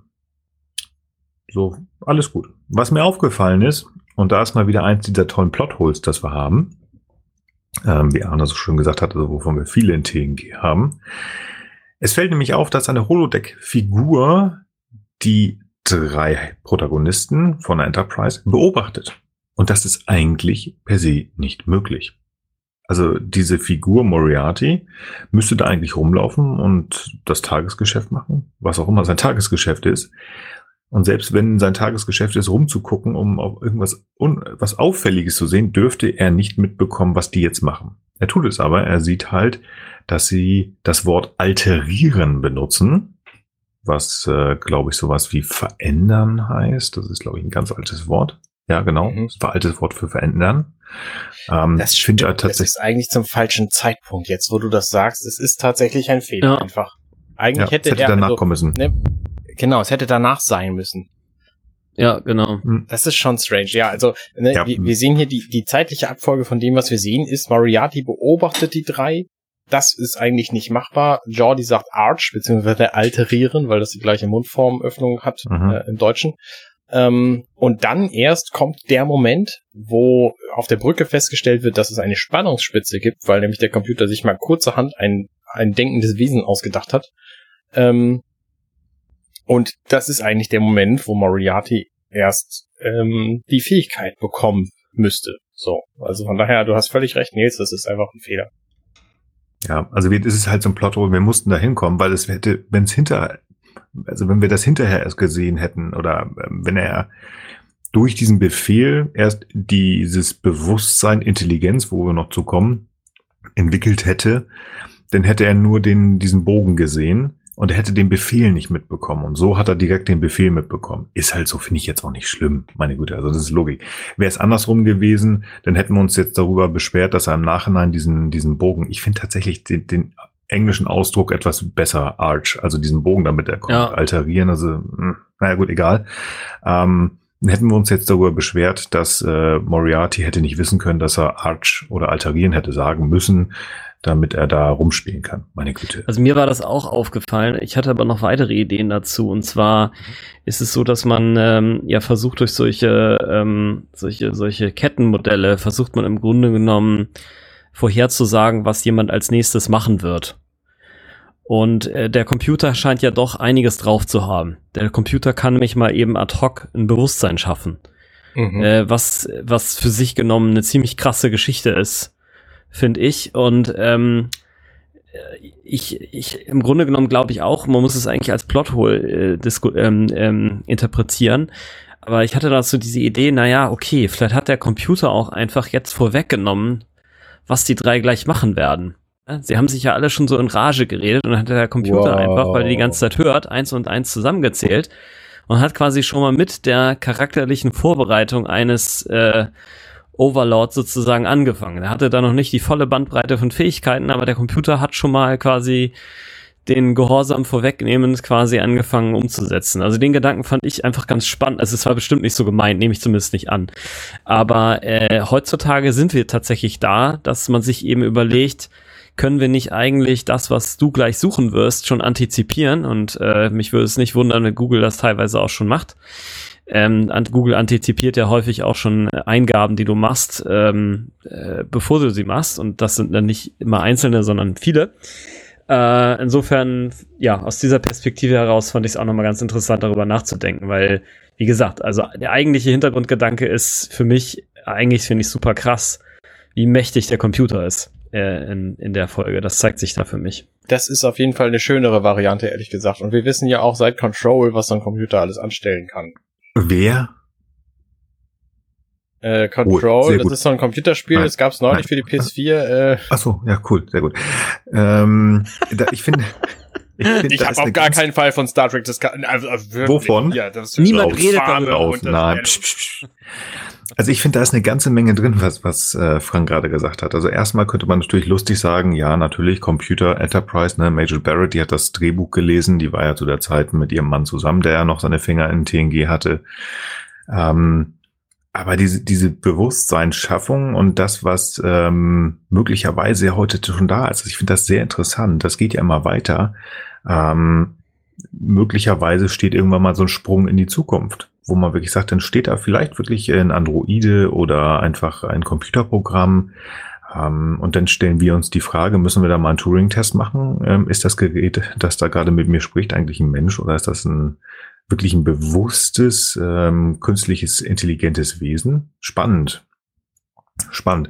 Übrigens, äh, da muss ich wieder mal ein bisschen Schleich-Eigenwerbung machen. Ähm, bei Jules Verne's Erben haben wir zusammen, zusammen mit den Waschkaus, also Hoaxilla, über künstliches Bewusstsein gesprochen. In knappen vier Stunden 40 Minuten über den Film Ex Machina. Da geht es da auch darum. Ganz interessant zu hören, wer da Lust zu hat. Hm. Ja. Genau. Ja, auf jeden Fall geht die Geschichte denn ja auch weiter. Und jetzt finde ich das, was am Anfang, du hast recht, Arne, das war gar nicht kurz, das war lang das, was am Anfang so lange erzählt und zurück und wir machen ein neues Programm und so weiter, das läuft dann, finde ich, sehr, sehr schnell. Das läuft sehr, sehr schnell. Denn Moriarty merkt eine Veränderung in sich, ähm, verabschiedet sich. Unsere drei, ich nenne sie jetzt mal kurz Helden, laufen durch London. Ähm, Pulaski ist kurz weg, weil sie sich was anguckt und dann wird geschrien. Und das finde ich, ach nee. Viel spannender ist noch vorher, dass äh, Dr., nee, Professor Moriarty ähm, den Bogen auch hervorrufen kann. Also da sieht man schon, welche Macht der Computer auch dieser Figur gegeben hat. Also er ist äh, Data damit ähm, zumindest auf dem Holodeck ebenbürtig. Ja. Ich habe ja zu diesem Holodeck noch mal eine andere Frage wenn Bitte. da jemand wie Data, also ich meine, Dr. Pulaski sieht aus wie ein Mensch im 19. Jahrhundert. Data, mh, hm, weiß ich nicht. Jordi mit seiner fancy Brille, ich glaube, dass das eigenartig ist. Hier spricht dieser Dr. Moriarty, äh, Professor Moriarty, natürlich, ähm, und sagt hier, dieser, also im Deutschen heißt, sagt der, dieser schwarze Bursche hat gerade ein Wort benutzt, was ich noch nie gehört habe, so. Und ähm, da frage ich mich, wann werden die Leute als sie selber erkannt? Was ist dafür in diesem Programm nötig? Und was macht zum Beispiel Worf, wenn er auf so ein Holodeck geht? Gibt er dann jedes Mal grundsätzlich einen Parameter an, bitte keine Klingonen als Klingonen erkennen oder was? Ich glaube, das ist das, was wir gerade, ähm, wo ich auf dieses Moriarty-Plotto angesprochen habe. Ähm, ich glaube, dem Programm, also den Figuren, ist ähm, einfach nur eingegeben worden, dass ähm, da kommt jetzt ein Besatzungsmitglied und der ist einfach als Lebewesen zu akzeptieren, egal wie er aussieht, als wenn er da reinpassen würde. Also ich glaube, dass es völlig egal ist, wie diese Menschen oder die verschiedenen Lebewesen der verschiedenen Spezies aussehen. Also es ist völlig egal, ob da ähm, der Friseur aufs Holodeck geht, Worf oder Data oder Jordi. Ich glaube, die Figuren nehmen die realen Lebewesen einfach nur als Lebewesen wahr. Ja. Ich finde übrigens, ich weiß nicht, ob ich das, also aus heutiger Sicht finde ich das irgendwie ähm, nicht mehr ganz. Ich glaube, das würde man definitiv auch gerade in der heutigen Zeit nicht mehr so machen. Du hast es gerade gesagt, im Deutschen wurde es übersetzt als schwarzer Bursche, im Englischen war es Dark Fellow. Ähm, ich meine, es ist das einzige Mal, dass auf Hautfarbe in Star Trek angesprochen worden ist. Ich würde wetten, ich glaube, dass es noch mehr gibt. Ich meine gelesen zu haben, es sei das erste und einzige Mal. Aber ich mag mich da auch gerne irren, weil ich kann es mir auch nicht großartig vorstellen, denn eigentlich ist es ja völlig egal, wer du bist, wo du herkommst und du kannst das machen, worauf du Bock hast. Also dieses typische, du kannst alles erreichen, wenn du willst. Und dann ist egal, ob du asiatischstämmig oder also oder oder afrikanisch oder whatever. Ähm, ich äh, möchte da nicht schon wieder in die falschen Worte ähm, reinlaufen. Ähm, also versteht das nicht falsch. Also es ist völlig egal, wo man herkommt. Und ich glaube, das äh, fand ich eigentlich ganz gut. Es, es ist Nein, ich will das jetzt nicht sagen, das passt da rein in diese Zeit, weil dann das würde irgendwie das gut reden, ähm, was in den 90er Jahren beziehungsweise in, ähm, im 18. Jahrhundert äh, bei Sherlock Holmes äh, passiert ist, wie da mit farmigen Menschen umgegangen worden ist. Das will ich nicht gut reden. Ähm, ich weiß nicht, ob man das hätte anders machen können. Ähm, einfach der Kleine. Ich glaube, Data ist in den Jordis ja etwas kleiner, hätte man zum Beispiel sagen können. Aber, naja. Da hätte es diverse Methoden gegeben. Da hat halt damals einfach keiner drüber nachgedacht, was total furchtbar Ey. ist im Nachhinein. Definitiv, definitiv. Also ähm, gerade in der heutigen Zeit, wo sie ja gerade sehr, sehr viel passiert, ähm, äh, mir ist jetzt gerade gesagt worden, dass teilweise von Streaming-Diensten äh, ganze Filme verschwunden sind ähm, und auch ähm, Oscar-prämierte Filme, sowas wie, ähm, wie heißt das hier, Gone with the Wind? Ich weiß gerade nicht, wie der auf Deutsch heißt. Der ist äh, wohl verschwunden von einigen amerikanischen Streaming-Diensten. Es ist halt so. Ja, ja aber es ist auch richtig, damals, oder? Ja, absolut. Absolut. Also ich meine, also man muss sich auch nicht alles angucken heutzutage. Manche Sachen sind einfach super veraltet. Ich habe zum Beispiel meinen Kindern irgendwann mal so eine Kinderbibel geschenkt, weil irgendjemand sagt, hey, die ist total toll. Und dann habe ich gesehen, in dieser Kinderbibel, da ist, sind so auch Zeichnungen drin und in dieser, eine von diesen Zeichnungen zeigt einen Typen, der irgendwie mit einem Schwert ein Kind zersiegt. So, und da dachte ich mir, nein, das Buch kriegen meine Kinder nicht zu sehen. Ich habe das Buch sofort vernichtet. So, weil, ja, ne, das, da das nee, das ist einfach extrem uncool. Das muss ich meinen Kindern nicht zeigen. Und das ist mit, mit allen sexistischen, rassistischen, was es alles für furchtbare Dinge gibt, äh, ist es genau das Gleiche. Und wenn das früher ein berühmtes Werk war, heutzutage sollte man das einfach trotzdem nicht mehr so machen. Ich meine, klar, das ist, hilft ja. auch gegen das Vergessen, das ist so die andere Kehrseite, aber ich glaube, wir verrennen uns gerade schon wieder in so ein Thema, wo ich eigentlich sehr ungern drüber rede, weil ich grundsätzlich die falschen Worte finde. Ja, ich auch. Ich glaube, dann lassen wir es auch, aber ich glaube, es ist, ähm, gerade weil wir uns so schwer tun, die richtigen Worte zu finden, wird doch mehr klar, was wir eigentlich denken. Ähm, ich glaube, es ist wirklich ganz, ganz schwierig, die richtigen Worte zu finden. Ja. Sagen wir einfach, man hätte es damals anders machen sollen. So, weiter. Jetzt ist, glaube ich, diese Nummer, ähm, wo die ich schon angefangen habe. Ähm, Holmes und Watson sprechen ein wenig miteinander. So, was wollen wir denn jetzt machen? Pulaski ist ganz interessiert. Oh, ich muss mir das mal angucken. Scheint wohl auch, ähm, das hatten wir in der Szene vorher, scheint wohl auch noch nicht großartig auf einer, auf einem Holodeck gewesen zu sein. Ja, es wird geschrien. Pulaski ist weg. Watson und Holmes hinterher und Data kombiniert, dass die gute Frau Doktor entführt worden ist. Da wird denn sehr viel Zeit darauf äh, genommen, äh, um zu ja, erklären, warum Data der Meinung ist, wie, von wem die liebe Frau Doktor entführt worden ist. Finde ich spannend. Genau wie diese ganze Szene. Da geht's aber darum, um, ähm. den ein bisschen tatsächlich Sherlock Holmes ähnlich zu machen. Also, nee, weil es ist, steht ja immer noch im Raum, dass Data einfach nur alles weiß, weil er es schon mal gelesen hat und nicht selber kombinieren kann. Und hier in dieser Szene beweist er halt, dass er das durchaus kann, was ja eigentlich genau der Witz ist, warum Sherlock Holmes so erfolgreich war. Also das ist ja in sämtlichen seiner, seiner Werke so dargestellt worden, dass er einfach super gut kombinieren kann. Und das kann, zeigt Data hier eben auch und deswegen ist die Szene für seine Charakterentwicklung in dieser, in dieser äh, Folge durchaus relevant. Absolut, ganz wichtig. Also die Deduktion ist hier ganz, ganz wichtig, die auch gezeigt werden muss. Natürlich schade, dass der Doktor nicht da ist, damit sie das sehen kann. Die Realität, also wir reden hier über die Serie. Die Serientechnisch ist das total gut. Ähm, ich meine nur, in Realität würden wir alle weiter laufen, ne? Weil da hat ja die, die Dame, die entführt worden ist, äh, vor 7,8 Sekunden irgendwie noch geschrien, dann kann sie nicht ganz so weit weg sein. Ähm, yeah. äh, und dann wird sich die Zeit genommen. Alles gut, alles gut. Ich finde das grandios, auch wie er das macht. Ähm, aber wie gesagt, ist halt so ein bisschen weit weg. Die Frau Doktor ist äh, komplett verschwunden. Sie wissen nicht, wo es hingehen soll. Was tut man? Natürlich. Ich weiß es gerade gar nicht mehr. Ich glaube. Ja, dann gehen sie erstmal wieder raus und lösen diesen komplett anderen Fall. Ach stimmt, genau, da kommt dieser andere Fall, der irgendwie mhm. überhaupt nichts damit zu tun hat. Oder hat er was damit zu tun? Nee. Der ist auch völlig Jeder was gefunden? Ja. Da wird im Grunde genommen eigentlich das Motiv nochmal weiter fortgeführt. Da wird denen jetzt nochmal gezeigt, wie gut Data ist, weil auch Jordi versucht sich ja in einer, mit, einer, eine, mit einer Interpretation, die halt letztlich dann aber eben in eine falsche Richtung halt äh, zeigen, gezeigt hätte, gezeigt hat. Und äh, auch da zeigt Data eben nochmal, dass er eben schnurstracks da rauskriegt, wer dann eben da tatsächlich den Mord begangen genau. hat. Ich finde es, finde es fürs, fürs, fürs, fürs, für den Plot halt ganz gut. Einmal, wie Arne gesagt hat, für dieses Sherlock Holmes-Ding. Und zum anderen geht's ja auch eben darum, äh, ähm, Datas Ehre zu verteidigen, sozusagen. In dieser Szene geht's aber tatsächlich auch darum, dass, ähm, dass Professor Moriarty hier mitkriegt, was Data drauf hat.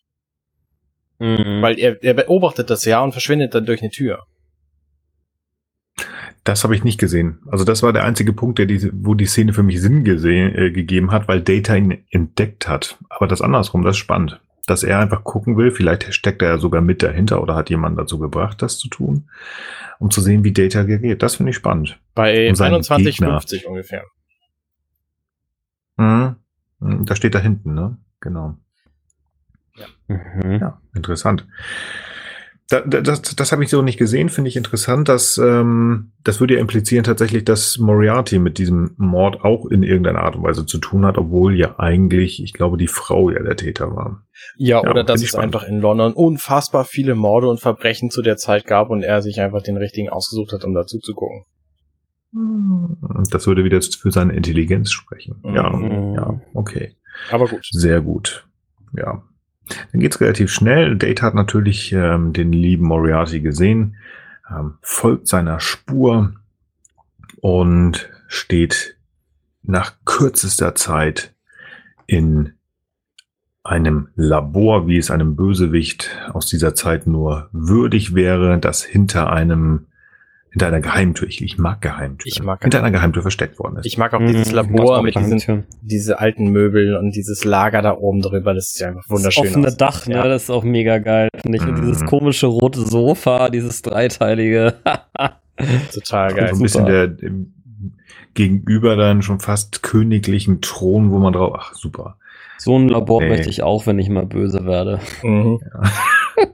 ja, das Einzige. Eine bisschen bessere Putzfrau wäre nicht schlecht. ist ein bisschen mhm. staubig da, aber nein, grundsätzlich, ach, super. Super. Ja.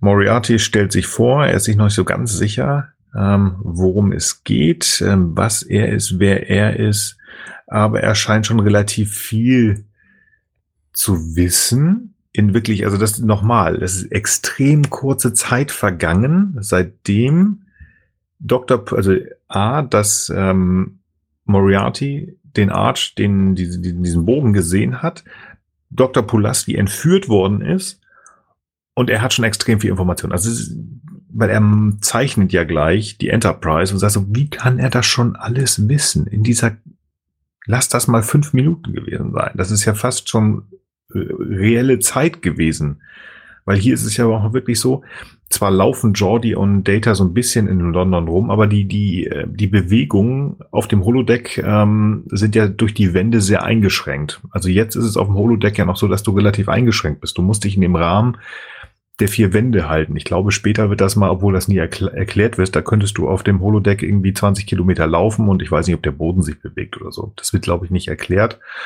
Oder irgendjemand hat die Technik der USS Enterprise 1701D und kann mir das besser erklären. Keine Ahnung. Also tatsächlich ist es so, also, das ist einfach das erklärt ja auch Data, glaube ich, am Anfang der Folge, dass, ähm, dass die Entfernung einfach auf die Wände projiziert wird. Und zwar so sophisticated, dass alle Leute, die sie sehen, also alle echten Menschen, die sie sehen, das einfach korrekt sehen. Hm. Und dass der Boden ja. sich bewegt, ja, ich nehme an, das passiert einfach, weil schon alleine, wenn die beiden sich sich voneinander entfernen und mehr als die, was weiß ich, 30 Meter, die das Holodeck umspannt oder so voneinander weg sind, ähm, dann funktioniert ja das, das ganze System logischerweise nicht mehr. Aber ne, das ist halt das Holodeck. Von daher, das wird schon irgendeine, irgendeine logische Konsequenz haben. Also. Ich sage ja, im Moment ist das wirklich, das hat Data schön erklärt, aber ich meine, wenn wir irgendwie in Staffel 6, 7 sind, übertrieben, könntest du ja da auch nachspielen, weiß ich nicht, ähm, den Herrn der Ringe und äh, Ja, genau, Frodo das kannst Mordor du, glaube ich, hier auch schon. Also da ändert sich nichts an der Technik. Ja? Das ist einfach schon so sophisticated okay. hier. Okay. Whatever. Wie auch immer. Ich, ich sag nur, ich finde das schön, die Geschichte macht auch Spaß und ich finde auch die Erklärung ähm, von, von, von Moriarty unheimlich gut ich frage mich nur, wo er halt innerhalb von fünf Minuten diese Informationen alle her hat. Das er ist, ist ja wie Data. Also das war meine Erklärung, dass ich dachte, okay, wenn er wirklich Data ebenbürtig gemacht werden soll, dann kann er wahrscheinlich genauso schnell Informationen absorbieren. Und wir sehen zwar jetzt ihn dann immer nur mit dem Computer interagieren, aber wer sagt, dass der Computer nicht vielleicht ihm auch mal visuelles, ein visuelles Interface gibt und er dann eben mal so eine kleinen Speedreading-Sessions da halt macht. Hm.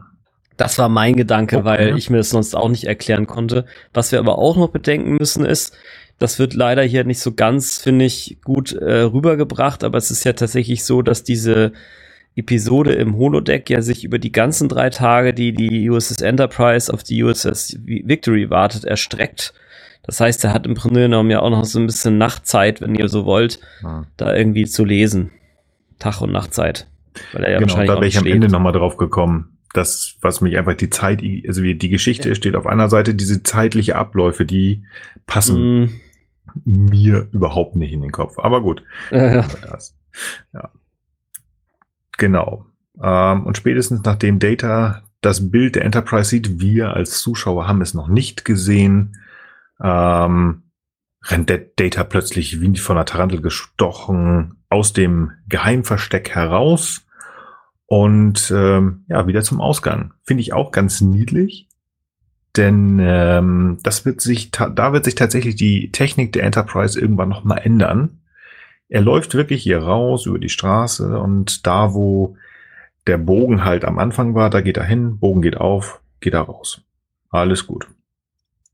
Spannend ist, dass in späteren Folgen, wo die, wo das Holodeck ähm, eine Rolle spielen wird, da kann man jederzeit überall sagen, so, Ausgang und dann geht der Ausgang 20 Meter von dir oder 10 Meter von dir entfernt aus. Du brauchst nicht irgendwie quer über die Straße gehen. Aber ich glaube, das ist neben uh, The Big Goodbye eine der ersten großen ähm, Holodeck-Folgen und ich glaube, da musste man sich noch finden. Außerhalb des Holodecks zeigt Data Jordi die Zeichnung. Und auch Jordi ist total irritiert. Und wir sehen einfach eine schöne Zeichnung der Enterprise. Ich bin erstaunt, dass sie eine Seitenansicht genommen haben und nicht eine Ansicht von oben, wo das erheblich ähm, plastischer gewesen wäre, dass es sich um die Enterprise handelt. Ja, hat mich auch gewundert. Und ich hatte das sogar irgendwie im Kopf noch, dass das so wäre. Und dann war es doch so eine Seitenanzeichnung. Und ich fand auch die Seitenzeichnung gar nicht so sauber gemacht. Also, naja. Vielleicht ist das schneller gemacht. Ähm, ich weiß gar nicht. Also ich glaube, gerade wenn man sich auch die technischen Displays, LKs immer wieder anguckt, dass es die Enterprise wird viel von der Seite gezeigt, gar nicht so häufig von oben. Vielleicht hat ihnen das doch nicht so ganz hundertprozentig gepasst. Oder derjenige, der es abgepauscht hat, hat nicht richtig zugehört. Ich weiß es nicht. Hier mal wieder ein kleines Nitpicking. ich weiß nicht, ob das euch aufgefallen ist. Jordi hält das Bild, guckt sich das an und dreht es mit den Fingern.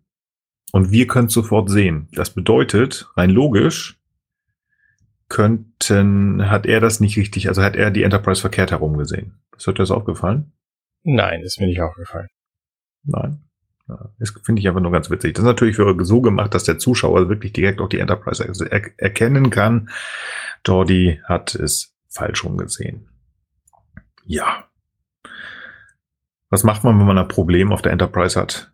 Es ist einfach wie überall, melden macht frei und belastet den Vorgesetzten. Also geht man in voller Sherlock Holmes Tracht zum Chef und wir sind in der Beobachtungslounge und es wird erstmal dem Chef erzählt.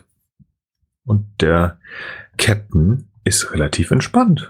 Ja, habt ihr mal versucht, irgendwie, irgendwie zu gucken, ob man das äh, hier alles äh, stoppen kann? Nee, Sicherheitsprotokolle sind äh, umgeschrieben worden. Wer hat das gemacht? Jordi. Hä? Was habe ich gemacht?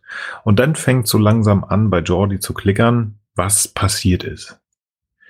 Dass er dem Computer die Macht in Anführungsstrich, äh, die Macht in Anführungsstrichen gegeben hat. Und nicht nur, dass er ihm die Macht gegeben hat, ein Gegner zu schaffen, der Sherlock Holmes ähm, schlagen kann, weil das äh, wäre ja schon mit Moriarty der Fall gewesen. Nein, sondern tatsächlich ein Gegner, der Data schlagen kann. Und hier ist diese wunderbare Szene, die Frank auch schon angesprochen hat, wo Picard halt Merde sagt.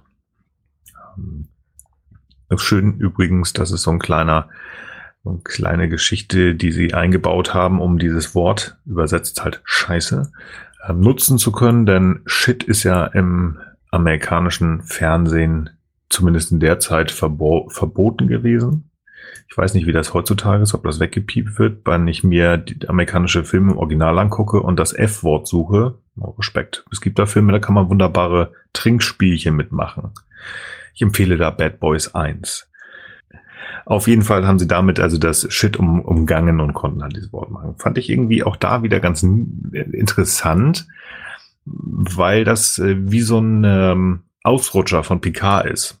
Der eigentlich, ähm, also ich hatte ihn immer noch etwas anders, ein bisschen ähm, kontrollierter im Kopf und hier halt dieses, ähm, ja, das ist ja schon auch so, wie kann sich der Chef Hinsetzung scheiße sagen, auf gut Deutsch gesagt. Ähm, fand ich aber gut. Hat mir gut gefallen, weil ich sagte, okay, unser Captain ähm, ist doch so ein bisschen menschlich und wenn ihm was nicht gefällt, dann kann er das auch sagen. Fand ich gut. Ja.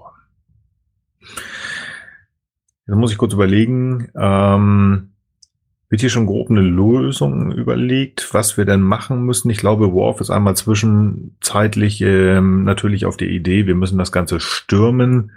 Ähm, ich finde ja spannend vor allem den Aspekt, dass Troy hier plötzlich sagt, oh, ich spüre was auf dem Holodeck, irgendetwas versucht sich ein Bild von all diesem zu machen.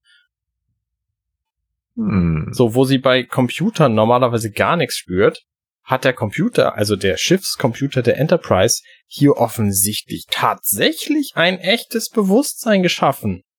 Wie kann denn das mhm. bitte sein?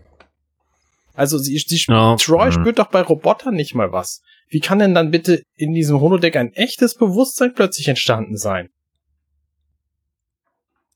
Ja, vor allen Dingen eins, dass Troy mit ihren telepathischen Fähigkeiten halt wahrnehmen kann, ne? Ja, genau. Also, es, mhm. mein, die Ferengis kann sie ja zum Beispiel auch nicht lesen, ne? Ja, äh, die sind ja auch nicht echt. Also. Die sind ja auch nicht echt, genau. So, ne? Jetzt hat's einer mal gesagt. So ist es nämlich auch. Nee, genau. Aber jedenfalls, ähm, ja, ich finde auch das ist wieder eine interessante Diskussion, die weiß ich nicht, ob sie damals so geführt wurde oder nicht. Aber heute redet, spricht man ja im Grunde genommen, also gibt es zumindest die Diskussion, dass äh, Bewusstsein möglicherweise eben doch ein, ähm, ja, wie ich es auch vorhin schon mal gesagt hat, eben von der Matrize sozusagen unabhängiges Konstrukt ist und vielleicht sogar ein Kontinuum darstellt. Also dass es nicht irgendwie den den unbewussten Zustand gibt und auf einmal ähm, Switch und dann äh, sozusagen auf Menschengehirnniveau geht dann auf einmal das Bewusstsein an und das wäre dann das, was Troy sozusagen äh, dann auch fühlen können müsste, sondern ob sozusagen präbewusste Zustände auch schon in ähm, ich sag mal so ganz banal in äh, Smartphones schon drin sind oder in Großcomputern, mhm. also in, in Großrechnern oder so, ne? Also das natürlich nicht in derselben Konstellation und mit demselben Fähigkeitsspektrum wie jetzt eben äh, unser Bewusstsein. Ähm, Genau, und umgekehrt gibt's dann ja auch die Vorstellung davon, dass es auch weitergehen kann. Ne? Dass man also sagt, okay, also wir sind vielleicht sogar von einem Bewusstseinsspektrum die unterste Stufe von dem, was man als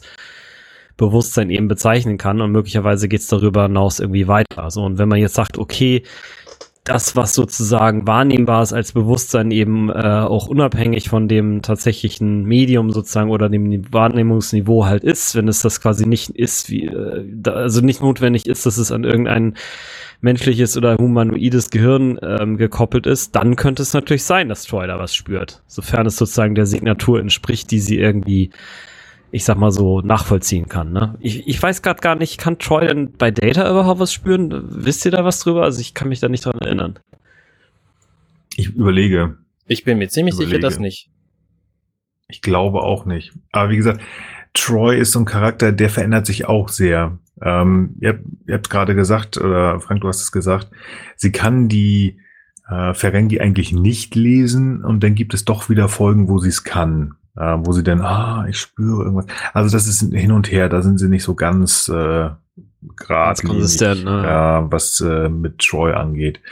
Ähm, weiß ich nicht. Also ich könnte mir vorstellen, dass es hier heißt, ja, okay, sie kann halt dieses künstlich erschaffene, diese künstlich erschaffene Bewusst, dieses, meine Güte, dieses künstlich erschaffene Bewusstsein ähm, kann sie auf dem Holodeck 2 spüren. Äh, auf der anderen Seite drei Folgen weiter, wo ähm, na gut, jetzt sind es auch äh, sieben Folgen weiter, wo Data ja nun wirklich ähm, vor Gericht gezerrt wird und ihm bescheinigt wird, dass er ein eigenständiges Lebewesen mit Bewusstsein ist.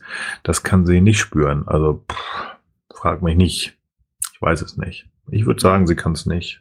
Hauptsächlich. Ich glaube, sie machen das einfach auch nach äh, Folgenkontext, wenn es gerade mal irgendwie spannend ist, dass man das dazu nimmt äh, wenn man es dazu nehmen würde, macht man es einfach mal. Und ich vermute, das war es irgendwie hier, um sozusagen einfach von dieser unabhängigen Instanz Troy, die ja in jedem Fall, also sagen wir mal so, sie kann zwar nicht jeden spüren, aber jeden, den sie spürt, der hat wohl auch ein Bewusstsein. So, und das mhm. unterstreicht halt nochmal die, die, die, die Behauptung auch von Moriarty nachher eben tatsächlich ein Bewusstsein, eine reale, intelligente Lebensform sozusagen zu sein wo man ja auch diskutieren muss und das wird dann ja auch in der nachfolgenden Folge, wo Moriarty nochmal auftaucht, ja auch wirklich diskutiert, dass eben er im Grunde genommen ein Stück weit auch unter die erste Direktive fällt, also die Hauptdirektive fällt. Mhm. Mhm. Mhm. Wenn ich mich recht erinnere. Ich finde das ganze Thema, also da würde ich gerne am Schluss der Folge nochmal drauf eingehen, äh, finde ich sehr spannend. Da sollten wir auf jeden Fall nochmal äh, detaillierter drüber sprechen. Dann machen wir das und gehen weiter ähm, es ist so ein bisschen Technik-Bubble, ähm, wie man damit umgeht und am Ende ist dann ja doch die Entscheidung, ich gucke mir das jetzt mal selber an. Also der Captain möchte sich das doch ähm, vor Ort angucken. Er ist äh, natürlich verantwortlich.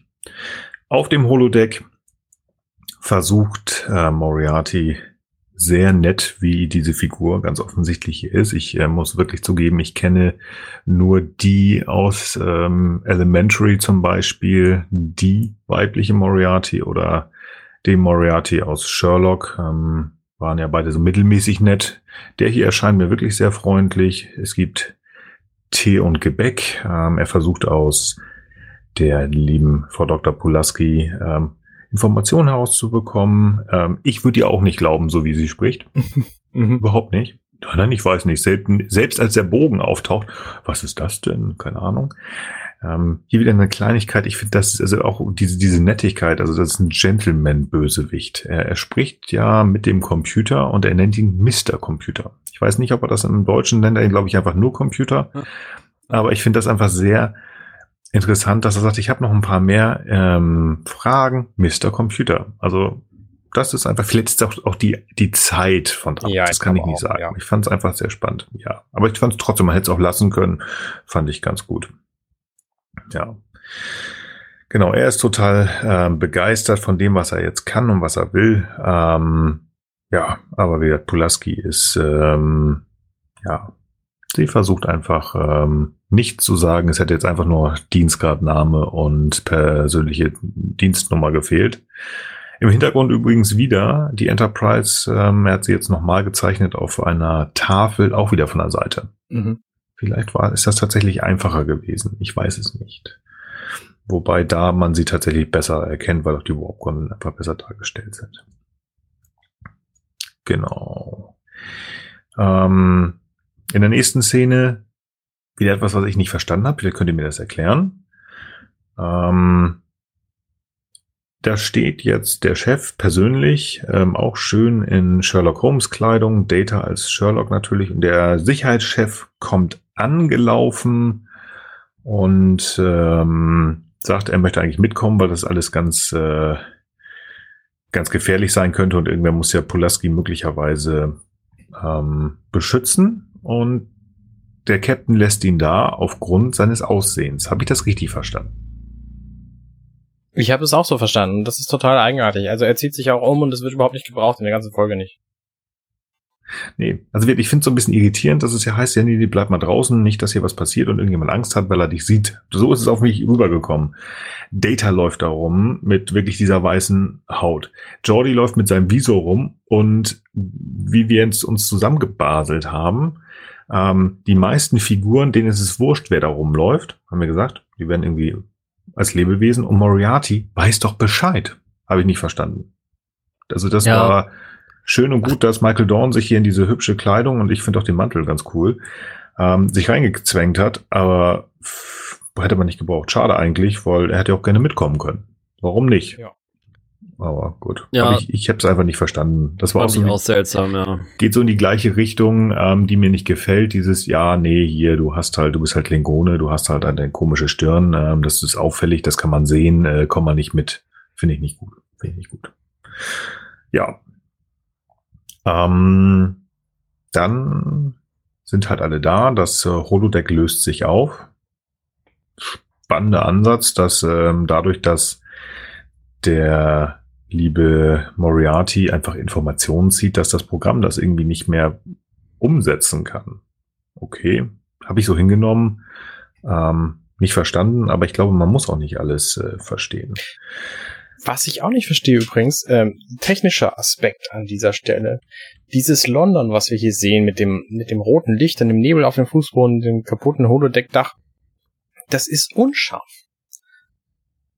Und zwar so unscharf, wie es okay. wahrscheinlich in der, in der TV-Produktion gewesen ist, während die ganzen Nahaufnahmen, die Figuren, die da drin sind, alle scharf sind. Das heißt, wahrscheinlich ist es einfach mit einer anderen Kamera aufgenommen worden, die einfach nur, ich sag mal, TV-Auflösung konnte, während die Kamera für die Nahaufnahmen ähm, das erheblich besser hingekriegt hat. Mhm. Ist es euch nicht aufgefallen beim Gucken? Also die ganzen Au Außenaufnahmen von London, die sind alle super, super schwammig und unscharf. Und wenn du dann zwischendurch so eine Nahaufnahme von Picard oder Data oder wem siehst, ähm, da hast du hier deine, deine 1080p in der, in der Höhe jedenfalls. Mhm, aber dann nee, ist auch der Hintergrund scharf. Ja, du hast recht. Es könnte gut sein, dass es eine andere Kamera war. Also jedenfalls, ähm, das ist wahrscheinlich damals im Fernsehen keinem aufgefallen, weil das alles so unscharf war wie in den Außenaufnahmen von London hier. Aber wenn man sich die HD-Variante anguckt, die es bei Netflix ja gibt, ähm, da äh, mhm. fällt es schon halt schon auf. Wahrscheinlich haben die sich da ganz schön geärgert, dass es da kein besseres Material gab. Egal, so technischer ja, Nonsens. Technobubble, das machen wir auch hier ab. Ja. So. Gelegentlich mal ein bisschen, ja. Jetzt haben wir wieder eine kurze kleine Szene, die reingeschnitten worden ist, ähm, um zu zeigen, uh, hier hat sich ganz viel verändert und es ist alles gefährlich. Ähm, ich weiß zwar nicht, ähm, wieso die jetzt darauf schließen, dass da irgend so ein böser, böser Mensch mit dem Messer auf Picard herum, also äh, vor ihm herum zwirbelt mit dem Messer warum die da jetzt die Schlussfolgerung ziehen, dass die Sicherheitsprotokolle überschrieben worden sind und äh, der Typ hätte Picard töten können. Ja. So, weiß ich nicht. Hätte auch sein können, dass nicht. Aber gut, wir nehmen das jetzt einfach mal so an, dass das alles gefährlich ist. Ich glaube, ähm, ich hätte das auch allein an der, an dem Punkt ähm, festgesetzt, dadurch, dass sich da ein Bewusstsein in der Figur eines äh, berüchtigten Bösewichtes ähm, einfach etabliert hat und sagen, oh, ich würde hier immer vom schlimm, schlimmsten Fall ausgehen. Gott sei Dank ist die Szene nur ein paar Sekunden und ähm, man kommt relativ schnell in das Geheimversteck. Und äh, der Captain trifft auf äh, die Frau Doktor, die sich äh, inzwischen ähm, wohl gut eingelebt hat, ähm, ja, vielleicht ein bisschen zu viel gegessen hat. ja, Und sie sagt auch irgendwie, sie ist irgendwie cramp full of crumpets. Also sie hat wohl genug Kekse gegessen, sie braucht wohl kein Abendessen mehr heute. das fand ich ganz niedlich. Ja, und ähm, der liebe Moriarty beweist jetzt äh, tatsächlich mal seine Macht äh, in einer Maschine, die er dort zusammengebamselt hat. Die scheint in irgendeiner Art und Weise Macht über die Enterprise zu haben. Wenn er einen Hebel bewegt, bewegt sich die Enterprise komplett mit. Um einfach zu zeigen, hey, ich weiß, was ihr könnt. Ähm, ich kann alles steuern von dem Holodeck mit diesem einen fiesen Hebel aus. In Wirklichkeit ist die Enterprise nämlich eine Steampunk-Maschine und die wird komplett mit Dampf betrieben und er hat einfach den Hebel gefunden, der ist da halt versteckt in Holodeck Nummer 2. So. Ja, ja, das gibt Sinn. Ich finde das total geil. Also diese ganzen, ganzen Messingrohre und so, so und Kupferdrähte. Ich finde, es sieht alles wahnsinnig schön aus. Absolut. Ich mag die Zeit. Also ist bestimmt ein hartes Leben gewesen, aber vom Look her ist die einfach also auch die Kleidung, ne? Das hat richtig was. Mhm. Das hat richtig was. Ja. Muss auch sagen, dass ich mir überlegt habe, statt oder zusätzlich zur Uniform ja auch noch so ein Homestress zu organisieren. Vor allem die Mütze finde ich geil. Ne, bedenke den, den Schirm vorne und hinten. ich finde, es sieht total albern aus. Ja, genau, ja. Mann. Ja, ich weiß nicht. Ich, ich würde lieber den, den Mantel nehmen, aber ein Schwarz. Dieses Grau, Melete, das ist nicht so meins. Aber ein schwarzer Mantel, so mit diesen, diesen, ich mag diese Mäntel, wo, wo so noch so eine Absätze auf, äh, auf den Schultern sind. Ich finde, das, was Picard trägt, sieht um Welten besser aus. Ich würde mir sogar lieber das ja. von Pulaski anziehen, als, als das von Date. Ja, Picard ist natürlich, klar, der Chabuklak ist natürlich die, der Hammer, ey. Ja. Also wird der Hut von Data bin ich bei euch? Nein, danke, aber den Mantel, ich mag das. Ich wollte auch früher mal so, so, so einen Leder-Cowboy-Mantel haben, wo auch so, so ein Besatz auf den Schultern. Das finde ich cool, ich mag das. Ja, die Figur des Moriarty erklärt nun, was sie eigentlich möchte, ähm, nämlich wissen, äh, sich besser verstehen, was hier passiert und ähm, unser lieber Captain denkt gar nicht äh, so richtig lange drüber nach, beziehungsweise ihm ist klar, ich brauche hier nicht lange um den heißen Brei herumreden, sondern ähm, erklärt ihn eigentlich die Wahrheit. Du, pass mal auf. Also ich kann verstehen, dass du ganz viel möchtest und wahrscheinlich sogar auch hier vom Holodeck runter. Aber ähm, das ähm, Holodeck ist äh, irgendwie eine Mixtur aus unserer Transporter- und äh, Replikator-Technologie und ähm, kann einfach aus Materie Bilder zeigen. Und wenn du hier vor die Tür gehst, äh, dann äh, bist du weg. Ähm, das funktioniert nicht. Und dann geht halt äh, auch die Diskussion um um das Bewusstsein dieser Figur weiter, weil es ist noch so ein bisschen in die Richtung, naja, also eigentlich bist du ja gar nicht wirklich da. Also es gibt dich gar nicht so wichtig, so richtig in diesem, am Anfang der Szene zumindest. Und ähm, ja, der liebe Professor insistiert ja schon richtig, wobei ich auch spannend finde, dass sein äh, sein Hauptaugenmerk in gewisser Art und Weise auch in diesem Pogito ergo sum bin. Ich denke also bin ich ähm, und dass dann Picard plötzlich auch umstimmt. Aber ja. Es geht mir alles ein bisschen zu schnell, das, ehrlich gesagt, an dieser Stelle. Ja, bitte. Also ähm, vor allem, dass Moriarty sich so, so schnell umstimmen lässt, ähm, mhm. davon, dass Picard sagt, na ja, also sie würden halt einfach weiter, nicht weiter existieren. Und dass der, der Faktor, dass Moriarty hier einfach momentan in der, in, in der höher liegenden Position ist, also ähm, er sitzt eigentlich am längeren Hebel. Und das äh, tut irgendwie gar nichts mehr zur Sache. Also, dass er die ganze Enterprise jetzt mal eben auch mit diesem Hebel, den er da in der Hand hat, äh, was er sich gegen Asteroiden schmeißen könnte oder so, ähm, das interessiert hier niemand mehr. Und Moriarty gibt einfach total auf und sagt, nö, alles klar, gut, hier, dann, äh, hier hast du die Kontrolle wieder. Alles klar, hier, viel Spaß. Tschüss, ja. bis zum nächsten Mal. Mhm. Ja, es ging mir in der Tat auch zu schnell. Also ich habe ich hab mir das jetzt im Nachhinein so erklärt, dass äh, er ja auch sagt, er ist sozusagen aus der Rolle des bösen Charakters herausgewachsen und er hat sich quasi konsistent zu der Rolle verhalten, solange es ihm sozusagen das gebracht hat, was er eben wirklich erreichen wollte, nämlich mit jemandem reden, der äh, quasi da wirklich die Verantwortung halt hat. Dazu passt dann natürlich wieder nicht dieses aggressive Schema, aber weißt du, ein Stück weit ist es halt vielleicht auch so, das Tier macht eben das, was das Tier macht, oder der Instinkt führt einen oder der Charakter führt einen dahin, wo er ist. Und er streift vielleicht seine Hülle auch so nach und nach ab und in der Sekunde, wo er dann mit Picard tatsächlich redet und sieht, jemanden trifft, der tatsächlich auch alles mal bestätigt, was er jetzt quasi gehört hat und so weiter, merkt er auch, wow, alles klar, da sind wirklich Dinge am Laufen, die gehen einfach über mich rüber und ähm, ich vertraue jetzt einfach mal jemandem sozusagen mein Schicksal an, weil mein Schicksal sowieso nach dem, was ich bisher erfahren habe, sowieso äh, kein besonders, keine besonders gute Aussicht hat. Und wenn ich da jetzt sozusagen den den Bösewicht mime, dann äh, geht es mir möglicherweise auf die eine oder andere Weise an Kragen. Also so habe ich mir das irgendwie zurecht erklärt, aber hier wäre mir in der Tat auch entweder ein bisschen mehr Drama noch lieb gewesen oder eben vielleicht genau so eine Erklärung. Also da würde ich sogar sagen, dass die Kritik, die ich ja auch an ähm, der Picard-Serie hatte, ähm, durchaus hier auch zutrifft. Also es wird natürlich viel erklärt innerhalb dieser Folge, äh, was teilweise dann, wie gesagt, in PK wieder nicht der Fall war, aber das zum Beispiel, da, da, da hätte durchaus mal irgendein zwei bis drei Minuten Block schon mal noch reingekommen. Mhm. Oder irgendwo anders einer mhm. weggeschnitten, vielleicht doch eine eine Kombinieraktion mit äh, Jordi und Data weniger und vielleicht eine Minute mehr Content an der Stelle, das wäre schon ganz gut gewesen. Mhm. Ja, das stimmt. Ich hatte gedacht, Arne meint mal wieder, dass ich zu schnell bin. Ähm, also es ist doch die Geschichte. Ja, ja. Ich finde das, ich finde das nämlich auch, ähm, weil das ist einfach, die machen hier ein unheimliches Fass auf. Also wirklich, das ist ja künstliche Intelligenz, die künstliche Intelligenz ähm, erschafft und die auch noch Bewusstsein hat. Also das äh, ist ein Riesenfass und das wird hier innerhalb von zwei Szenen äh, effektiv beiseite geschoben. Mhm. Und dann natürlich, das da drin halt dieses Umschwenken von dieser Figur, die einfach, also Moriarty, ich will und ich kann und ich, der hat, wie Arne sagte, er hat die, der, er hat die Macht in der Hand und dann, ach so, ja, ihr könnt nichts machen. Ähm, okay, dann, äh, dann bitte, hier habt ihr den Schlüssel wieder, dann ja. fahrt halt ohne mich weiter. Hattet ihr wahrscheinlich sowieso ähm, die ganze ähm, Zeit. Finde ich auch eine spannende Aussage. Ja.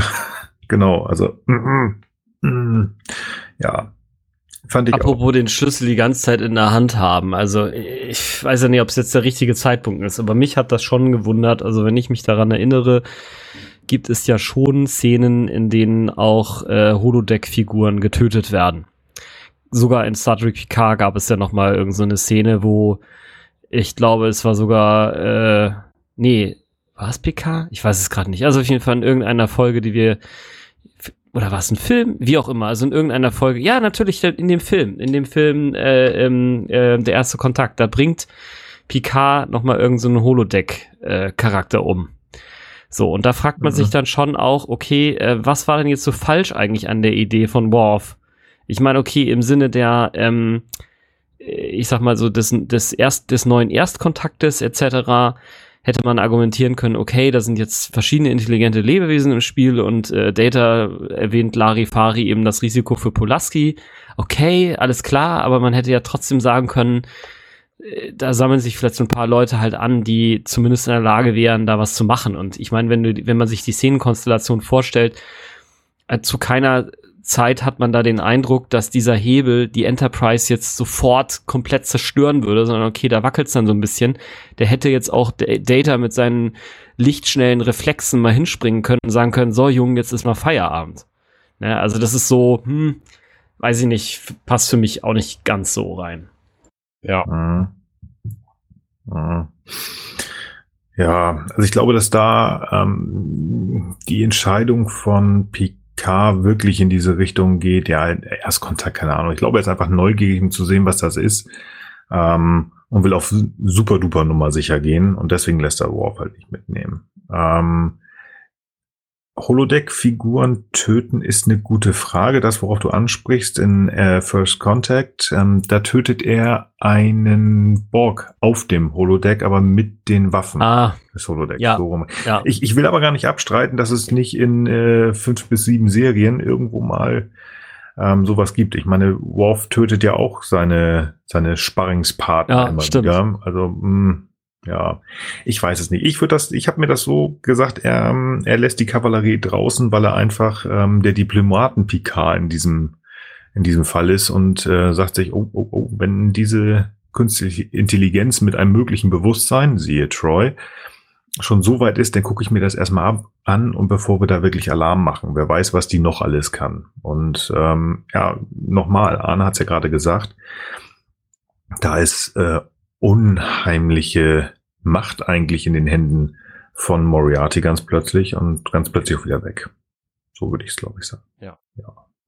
Um die Folge kurz zu Ende zu bekommen, ähm, Moriarty hat sich halt zurückgezogen. Ähm, es wird versprochen, dass er sozusagen gespeichert wird um möglicherweise ihn irgendwann mal freizulassen, falls es etwas gibt, ähm, was ihm die Möglichkeit gibt, von dem Holodeck runterzukommen. Wie wir wissen, wird das in ferner, ferner Zukunft gebaut.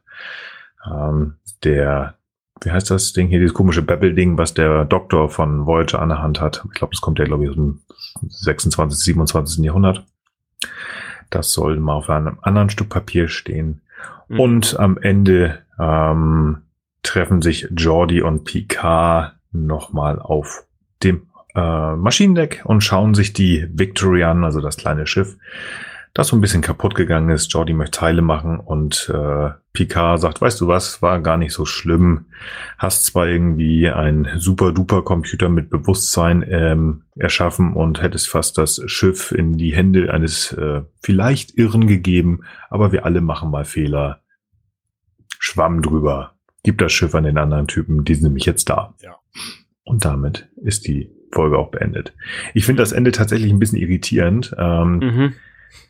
Das habe ich hier stehen, weil ähm, ja, okay, also Picard ist hier in der zweiten Staffel wird er ja milder, in der ersten ist er doch schon so ein bisschen härter. Aber ohne Witz jetzt. Also ja, Jordi hat vielleicht wollte was Gutes für Data. Das lassen wir auf dem lassen wir da stehen. Aber der hat das Schiff echt in Gefahr gebracht mit diesem Wortverdreher, dass er gesagt hat, bau mir bitte einen Gegner, der Data schlagen kann. Das hätte auch nach hinten losgehen können. Und dass da nicht mal ein Du-Du-Du-Eintrag in die Akte kommt, hm, hm, weiß ich nicht. Also er ist da wirklich sehr, sehr. Ja, gut, aber weißt du, wer gibt auch so Software raus, die halt das, bei ja. Ähm, übrigens, die Aktion, die du gerade gleich machst, äh, kann zu erheblichen XYZ führen und äh, also Anwälte scheinen sie in der Zukunft auch nicht mehr zu haben, ne, wo dann irgendwie drin steht, ja, übrigens, äh, das geht dann einher mit äh, bliblablub. Versicherungsschutz äh, äh, Schutz verfällt und hast du nicht gesehen, ne? Also der Computer macht auch einfach alles so direkt, ohne nochmal nachzufragen. Also ja. ja. Das ist halt, auf der anderen Seite kannst du ja. da ja auch irgendwelche, ähm, irgendwelche, wie heißt das, irgendwelche Wissenschaftler töten und es passiert nichts. Ja, Arne, was wolltest du sagen? Ich finde das total total beknackt. Also dieser, dieser ganze Plot-Aufhänger ist unfassbar bescheuert. Ne? Zum einen die Security-Geschichten der Enterprise hätten das überhaupt nicht zulassen dürfen, ähm, dass überhaupt diese Figur ex existieren kann, so. Ähm, und zum anderen, was genau ist denn jetzt eigentlich der Zweck? Also ich hatte äh, erwartet, dass Picard sagt, ja, nee, kein Problem, wir speichern das und gucken irgendwann später nochmal nach, Programm beenden, Programm löschen. Weil mhm das Ding ist gefährlich. Das wissen sie jetzt. Und offensichtlich ist es für den Computer kein Problem, mal eben so ein Bewusstsein zu schaffen. Ne, das ist innerhalb von einer Viertelsekunde passiert, als Data, als, als Jordi das gesagt hat. Warum nicht einfach später mit einem ungefährlichen Wesen nochmal ausprobieren? Sowas wie dem Doktor beispielsweise. Ähm, hm. also, das ist für mich völlig unverständlich, warum sie das jetzt, warum sie den jetzt unbedingt speichern müssen und wie es überhaupt dazu kommen konnte. Das sind, sind beides für mich so wahnsinnig krasse Plotfehler einfach.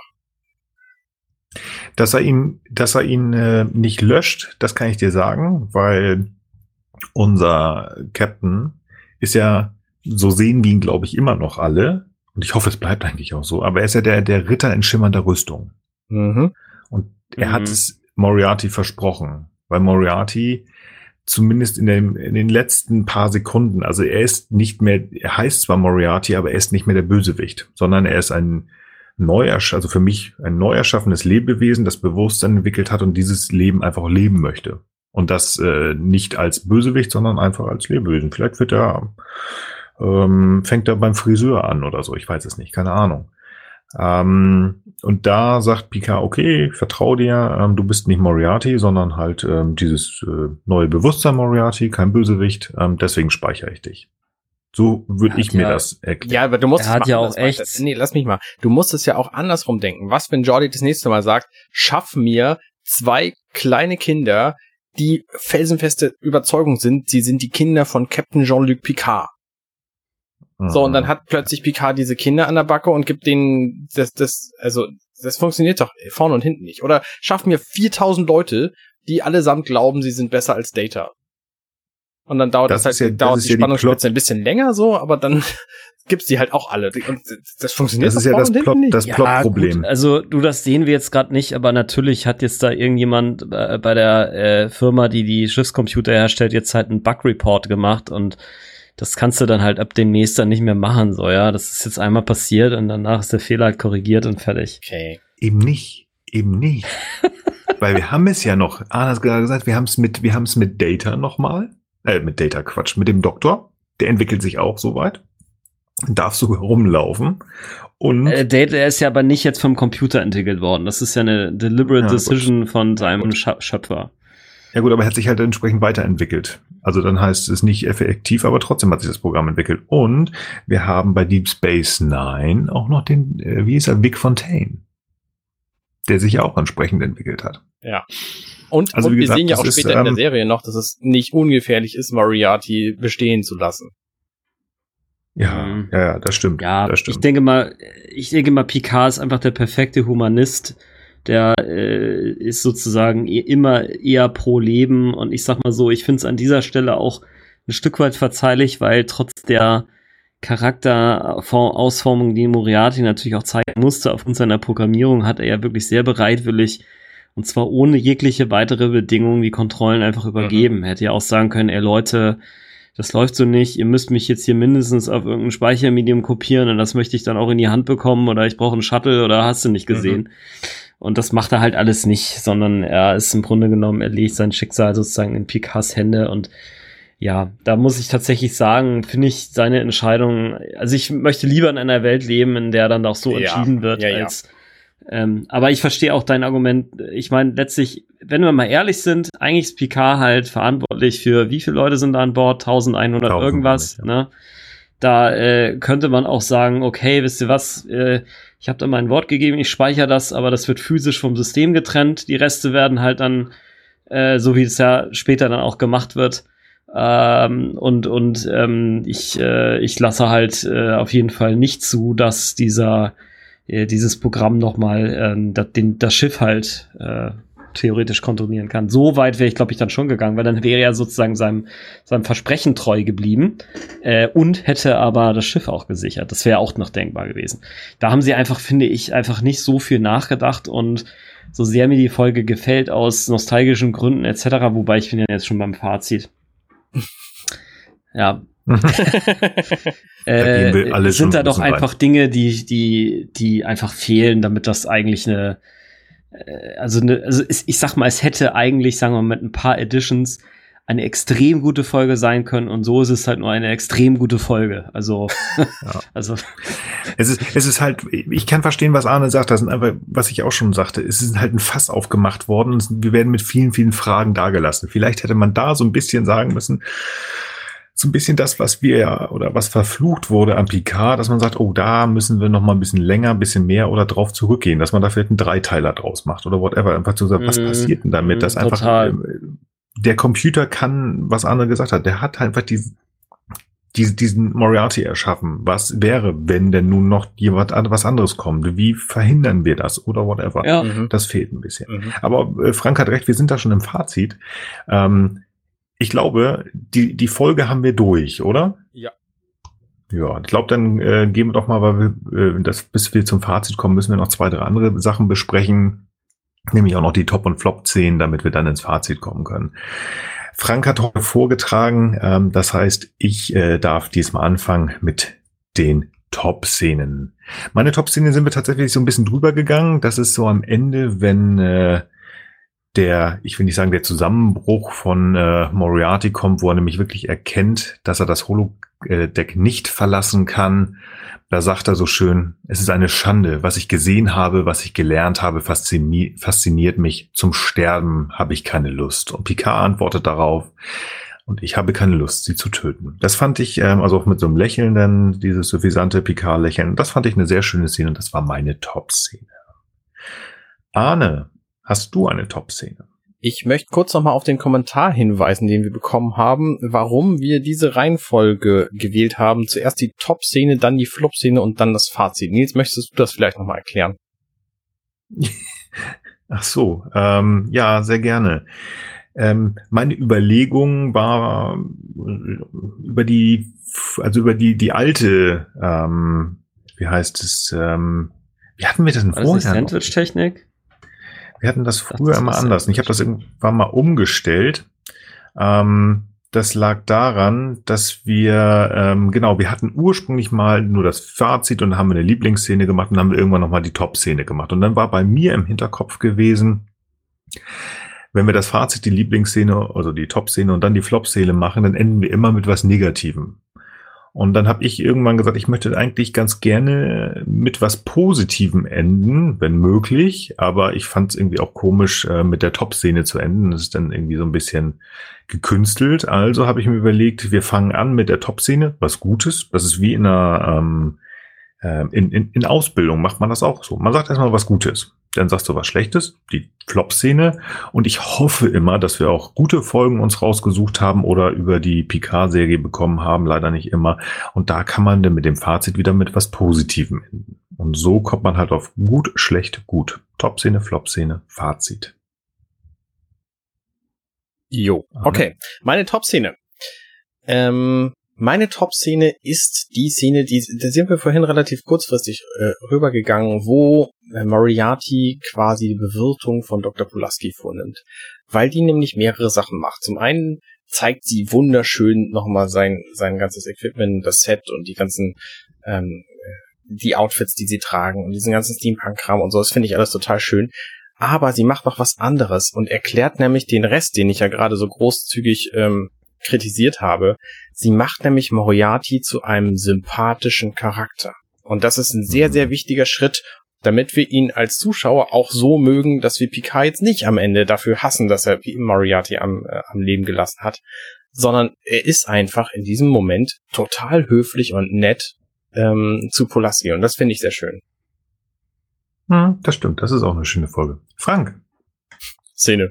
Ähm, ja, ist irgendwie anders als mit Agnes Jurati, ne? Also, naja. ähm, äh, jedenfalls, also mir hat tatsächlich am besten die Szene gefallen, als das Ganze irgendwie so losgeht. Also als ähm, äh, Jordi und ähm, äh, Data auf der äh, auf dem Maschinendeck noch sind und ähm, Data total anfängt aufzublühen, als er jetzt weiß, es geht jetzt aufs Holodeck, er die Meerschaumpfeife in den Mund nimmt und die Assistentin von Jordi dann eben fragt, äh, äh, ja, but uh, how can I contact you? Und er dann so, 221 Baker Street. Und das fand ich, das finde ich aber total cool. Das ist einfach so, wir gehen jetzt raus und machen mal so ein richtig schönes äh, Jungsabenteuer. Das finde ich irgendwie, das fand ich sehr, sehr cool. Das stimmt. Ja. Ah, auch eine schöne Szene. Flop-Szene.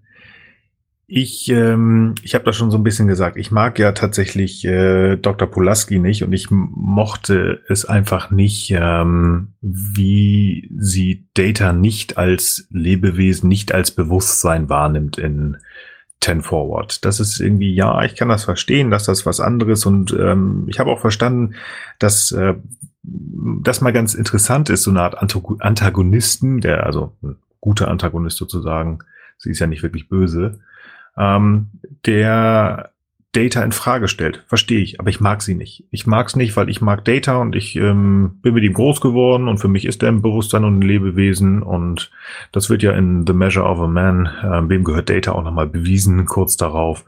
Deswegen finde ich das doof, mag ich nicht. Ähm, die machen mir, macht mir damit so ein bisschen meine äh, TNG-Familie kaputt ähm, und ich freue mich, wenn sie irgendwann auch wieder von, der, von dem Raumschiff wieder weggeht. Meine Flop-Szene. Arne. Meine Flop-Szene ist eine fünf Minuten lange Kombination von Szenen, nämlich von Minute 17 bis Minute 22 ungefähr. Das ist da, wo Data tatsächlich kombiniert und wo sie diesen total überflüssigen Mord aufklären. Das sind fünf Minuten der Zeit dieser Folge, die man auch hätte erheblich sinnvoller füllen können, weil, ne, du hast es vorhin selber gesagt, dass die da stehen bleiben, während Pulaski irgendwie entführt ist, wird es Quatsch. Ähm, und also für mich ist es einfach nicht so gut dargestellt. Das hätte man cleverer machen können. Wie es besser geht, zeigen alle möglichen anderen Sherlock Holmes Interpretationen, ähm, wo einfach sehr schnell gesagt wird, was, äh, was die Kombination macht ähm, womit zwischen Bildern gearbeitet wird. All solche Dinge, das hätte man einfach erheblich eleganter und flüssiger lösen können, als hier diese fünf Minuten dieser Folge darauf zu ver verwenden, quasi zu zeigen und nicht mal irgendwie diesen, diesen Plot mit Pulaski voranzubringen. Ähm, das, weil, wie gesagt, sie kriegt's halt nicht mit, ähm, das zu zeigen, dass er kombinieren kann. Also das, mhm. wie gesagt, ähm, ja, das ist so meine, meine Flop-Szenen-Folge. Okay, interessant. Frank.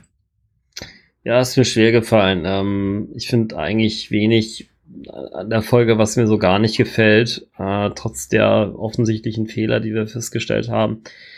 Ähm, vielleicht dann doch, wenn, wenn ich dann wirklich was sagen muss, äh, mir hat halt äh, mir hat halt einmal nicht gefallen, dass sie eben Worf dann da quasi draußen stehen lassen. Das ist für mich aber ein bisschen zu kurz, um wirklich eine Szene zu sein, weil das ja eher so eine Art Umstand ist. Klar ist es szenisch irgendwie eingebunden, aber wenn ich wirklich so eine etwas längere Szene nennen soll, dann ist es tatsächlich dieses, äh, äh, dieses für mich doch etwas enttäuschende Ende mit Moriarty. Also da hätte man einfach, finde ich, ein kleines bisschen äh, mehr Zeit geben können. Ne? Vielleicht aus dem, was auch, finde ich, richtigerweise Arne gesagt hat, da hätte man mal eine Minute rausschneiden können oder zwei.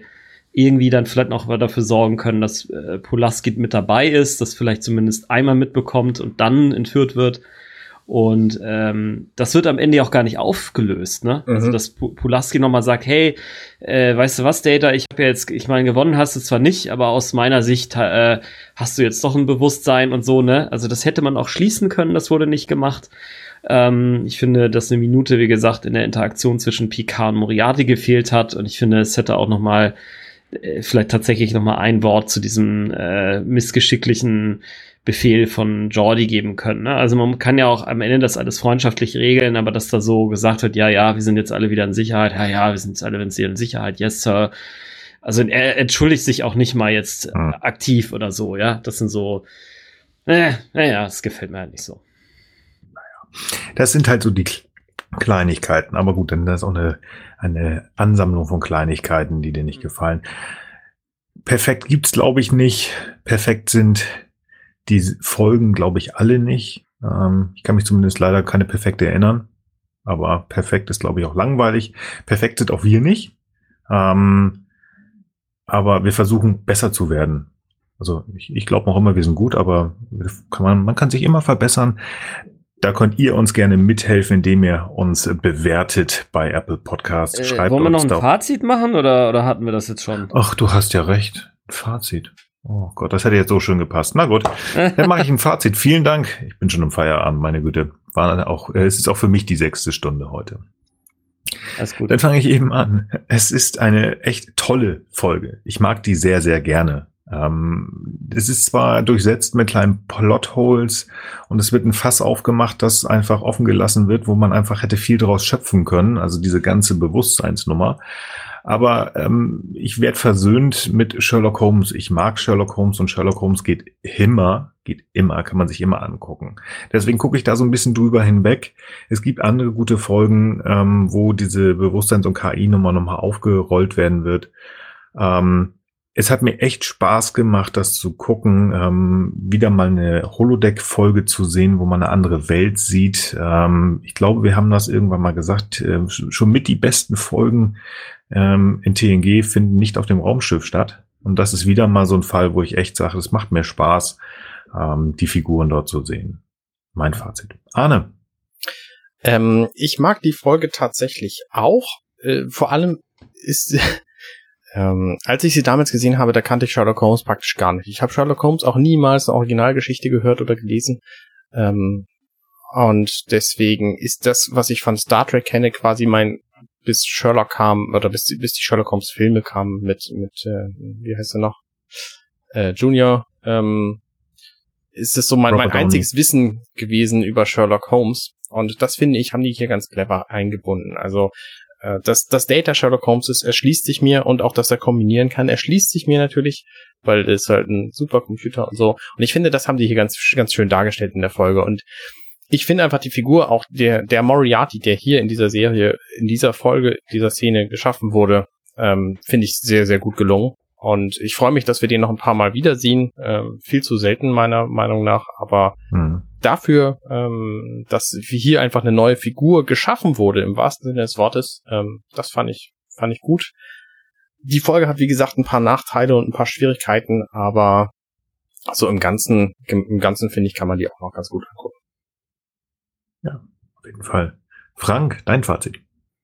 Ja, ich finde die Folge auch total cool. Ähm, also ich, ich weiß nicht, klar, es gibt diese Kleinigkeiten, die nicht passen und so weiter, aber ich verzeihe das dieser Folge sehr. Also für mich gehört sie zu einer der besten Folge aus der ganzen Serie insgesamt. Und ähm, ja, ich mag einfach, wie gesagt, diese, diese, diese Freundschaft zwischen Data und, ähm, und, und Jordi. Ich finde dieses kleine, äh, diese, diese, diese Herausforderung, die im Grunde genommen ja so eine Art Spiel ist, die dann zwar in so einem problematischen äh, Szenario äh, sich da, dahin sich weiterentwickelt, dann aber auch wieder gelöst werden, finde find ich cool. Ich finde auch diese dieses äh, diese Idee da mit dieser künstlichen Intelligenz, die von einer anderen künstlichen Intelligenz, die eigentlich ein niedrigeres äh, Bewusstseinsniveau hat, äh, dann geschaffen wird und dann aber ein ganz hohes hat.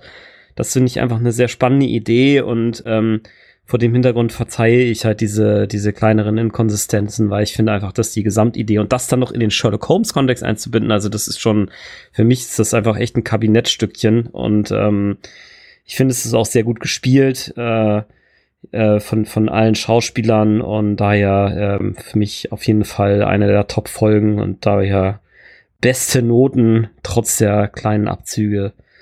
Ähm, ja, genau. Und ich mag auch viel, viel, genau wie Arne das gesagt hat, ich mag diesen Moriarty-Charakter unheimlich gern. Ich mag auch den Daniel Davis, der den spielt, den Schauspieler, den finde ich auch unheimlich cool. Und ähm, ja, das ähm, würde nur sagen, also es gibt tatsächlich noch eine Folge, die ich noch viel perfekter finde, die ist nicht mal aus TNG, sondern aus Voyager.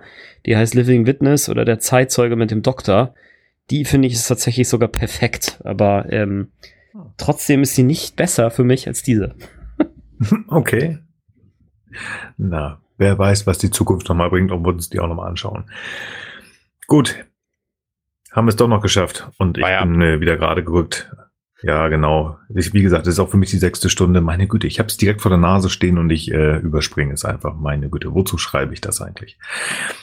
Wie gesagt, das dürft ihr auch gerne schreiben. Nils, ähm, schüttelt den Kopf bitte vorher mal gerade, wenn ihr aufnehmt, damit du auch im Zeitplan und im Shownotes-Plan bleibst. Das nicht unbedingt bei Apple Podcasts, das dürft ihr sehr gerne machen bei Twitter, at gesternhu oder gerne auch an mich persönlich. Ich bin da gar nicht so, man darf gerne mit mir offen umgehen, sagen, du, das war gut oder nicht so gut. Das kann ich äh, gut vertragen. Ausblick in zwei Wochen bleiben wir tatsächlich in der zweiten Staffel und ich habe es mehrfach heute gesagt, diese Folge, weil ich mich da auch sehr, sehr darauf freue, genau wie ich mich gefreut habe, diese zu besprechen.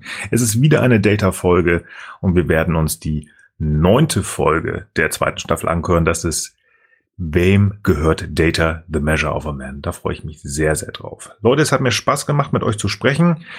Ähm, habt ihr noch ein paar letzte warme Worte an die Hörer? Arne, du? Mir hat's auch Spaß gemacht, wie jedes Mal. Ich freue mich, dass ich das mit euch machen kann. Sehr schön. Frank, hast du noch was zu sagen? Kann ich auch so unterschreiben und bis zum nächsten Mal. Wunderbar. Liebe Hörer, vielen lieben Dank, dass ihr uns zugehört habt. Vielen Dank, ihr beiden, dass ihr mit dem mir gesprochen habt. Ich freue mich auf in zwei Wochen, wenn es wieder heißt, gestern, heute, übermorgen, der StarTech Picard Talk der Talk über Star Trek PK. Und bis dahin wünsche ich einen guten Morgen, guten Tag, guten Abend und gute Nacht. Bye bye. Tschüss. Hey, wir sind Nils, Arne und Frank und das war gestern, heute, übermorgen. Wenn euch dieser Podcast gefällt, dann unterstützt uns doch ein wenig. Mehr Infos dazu findet ihr auf ghu.compendion.net.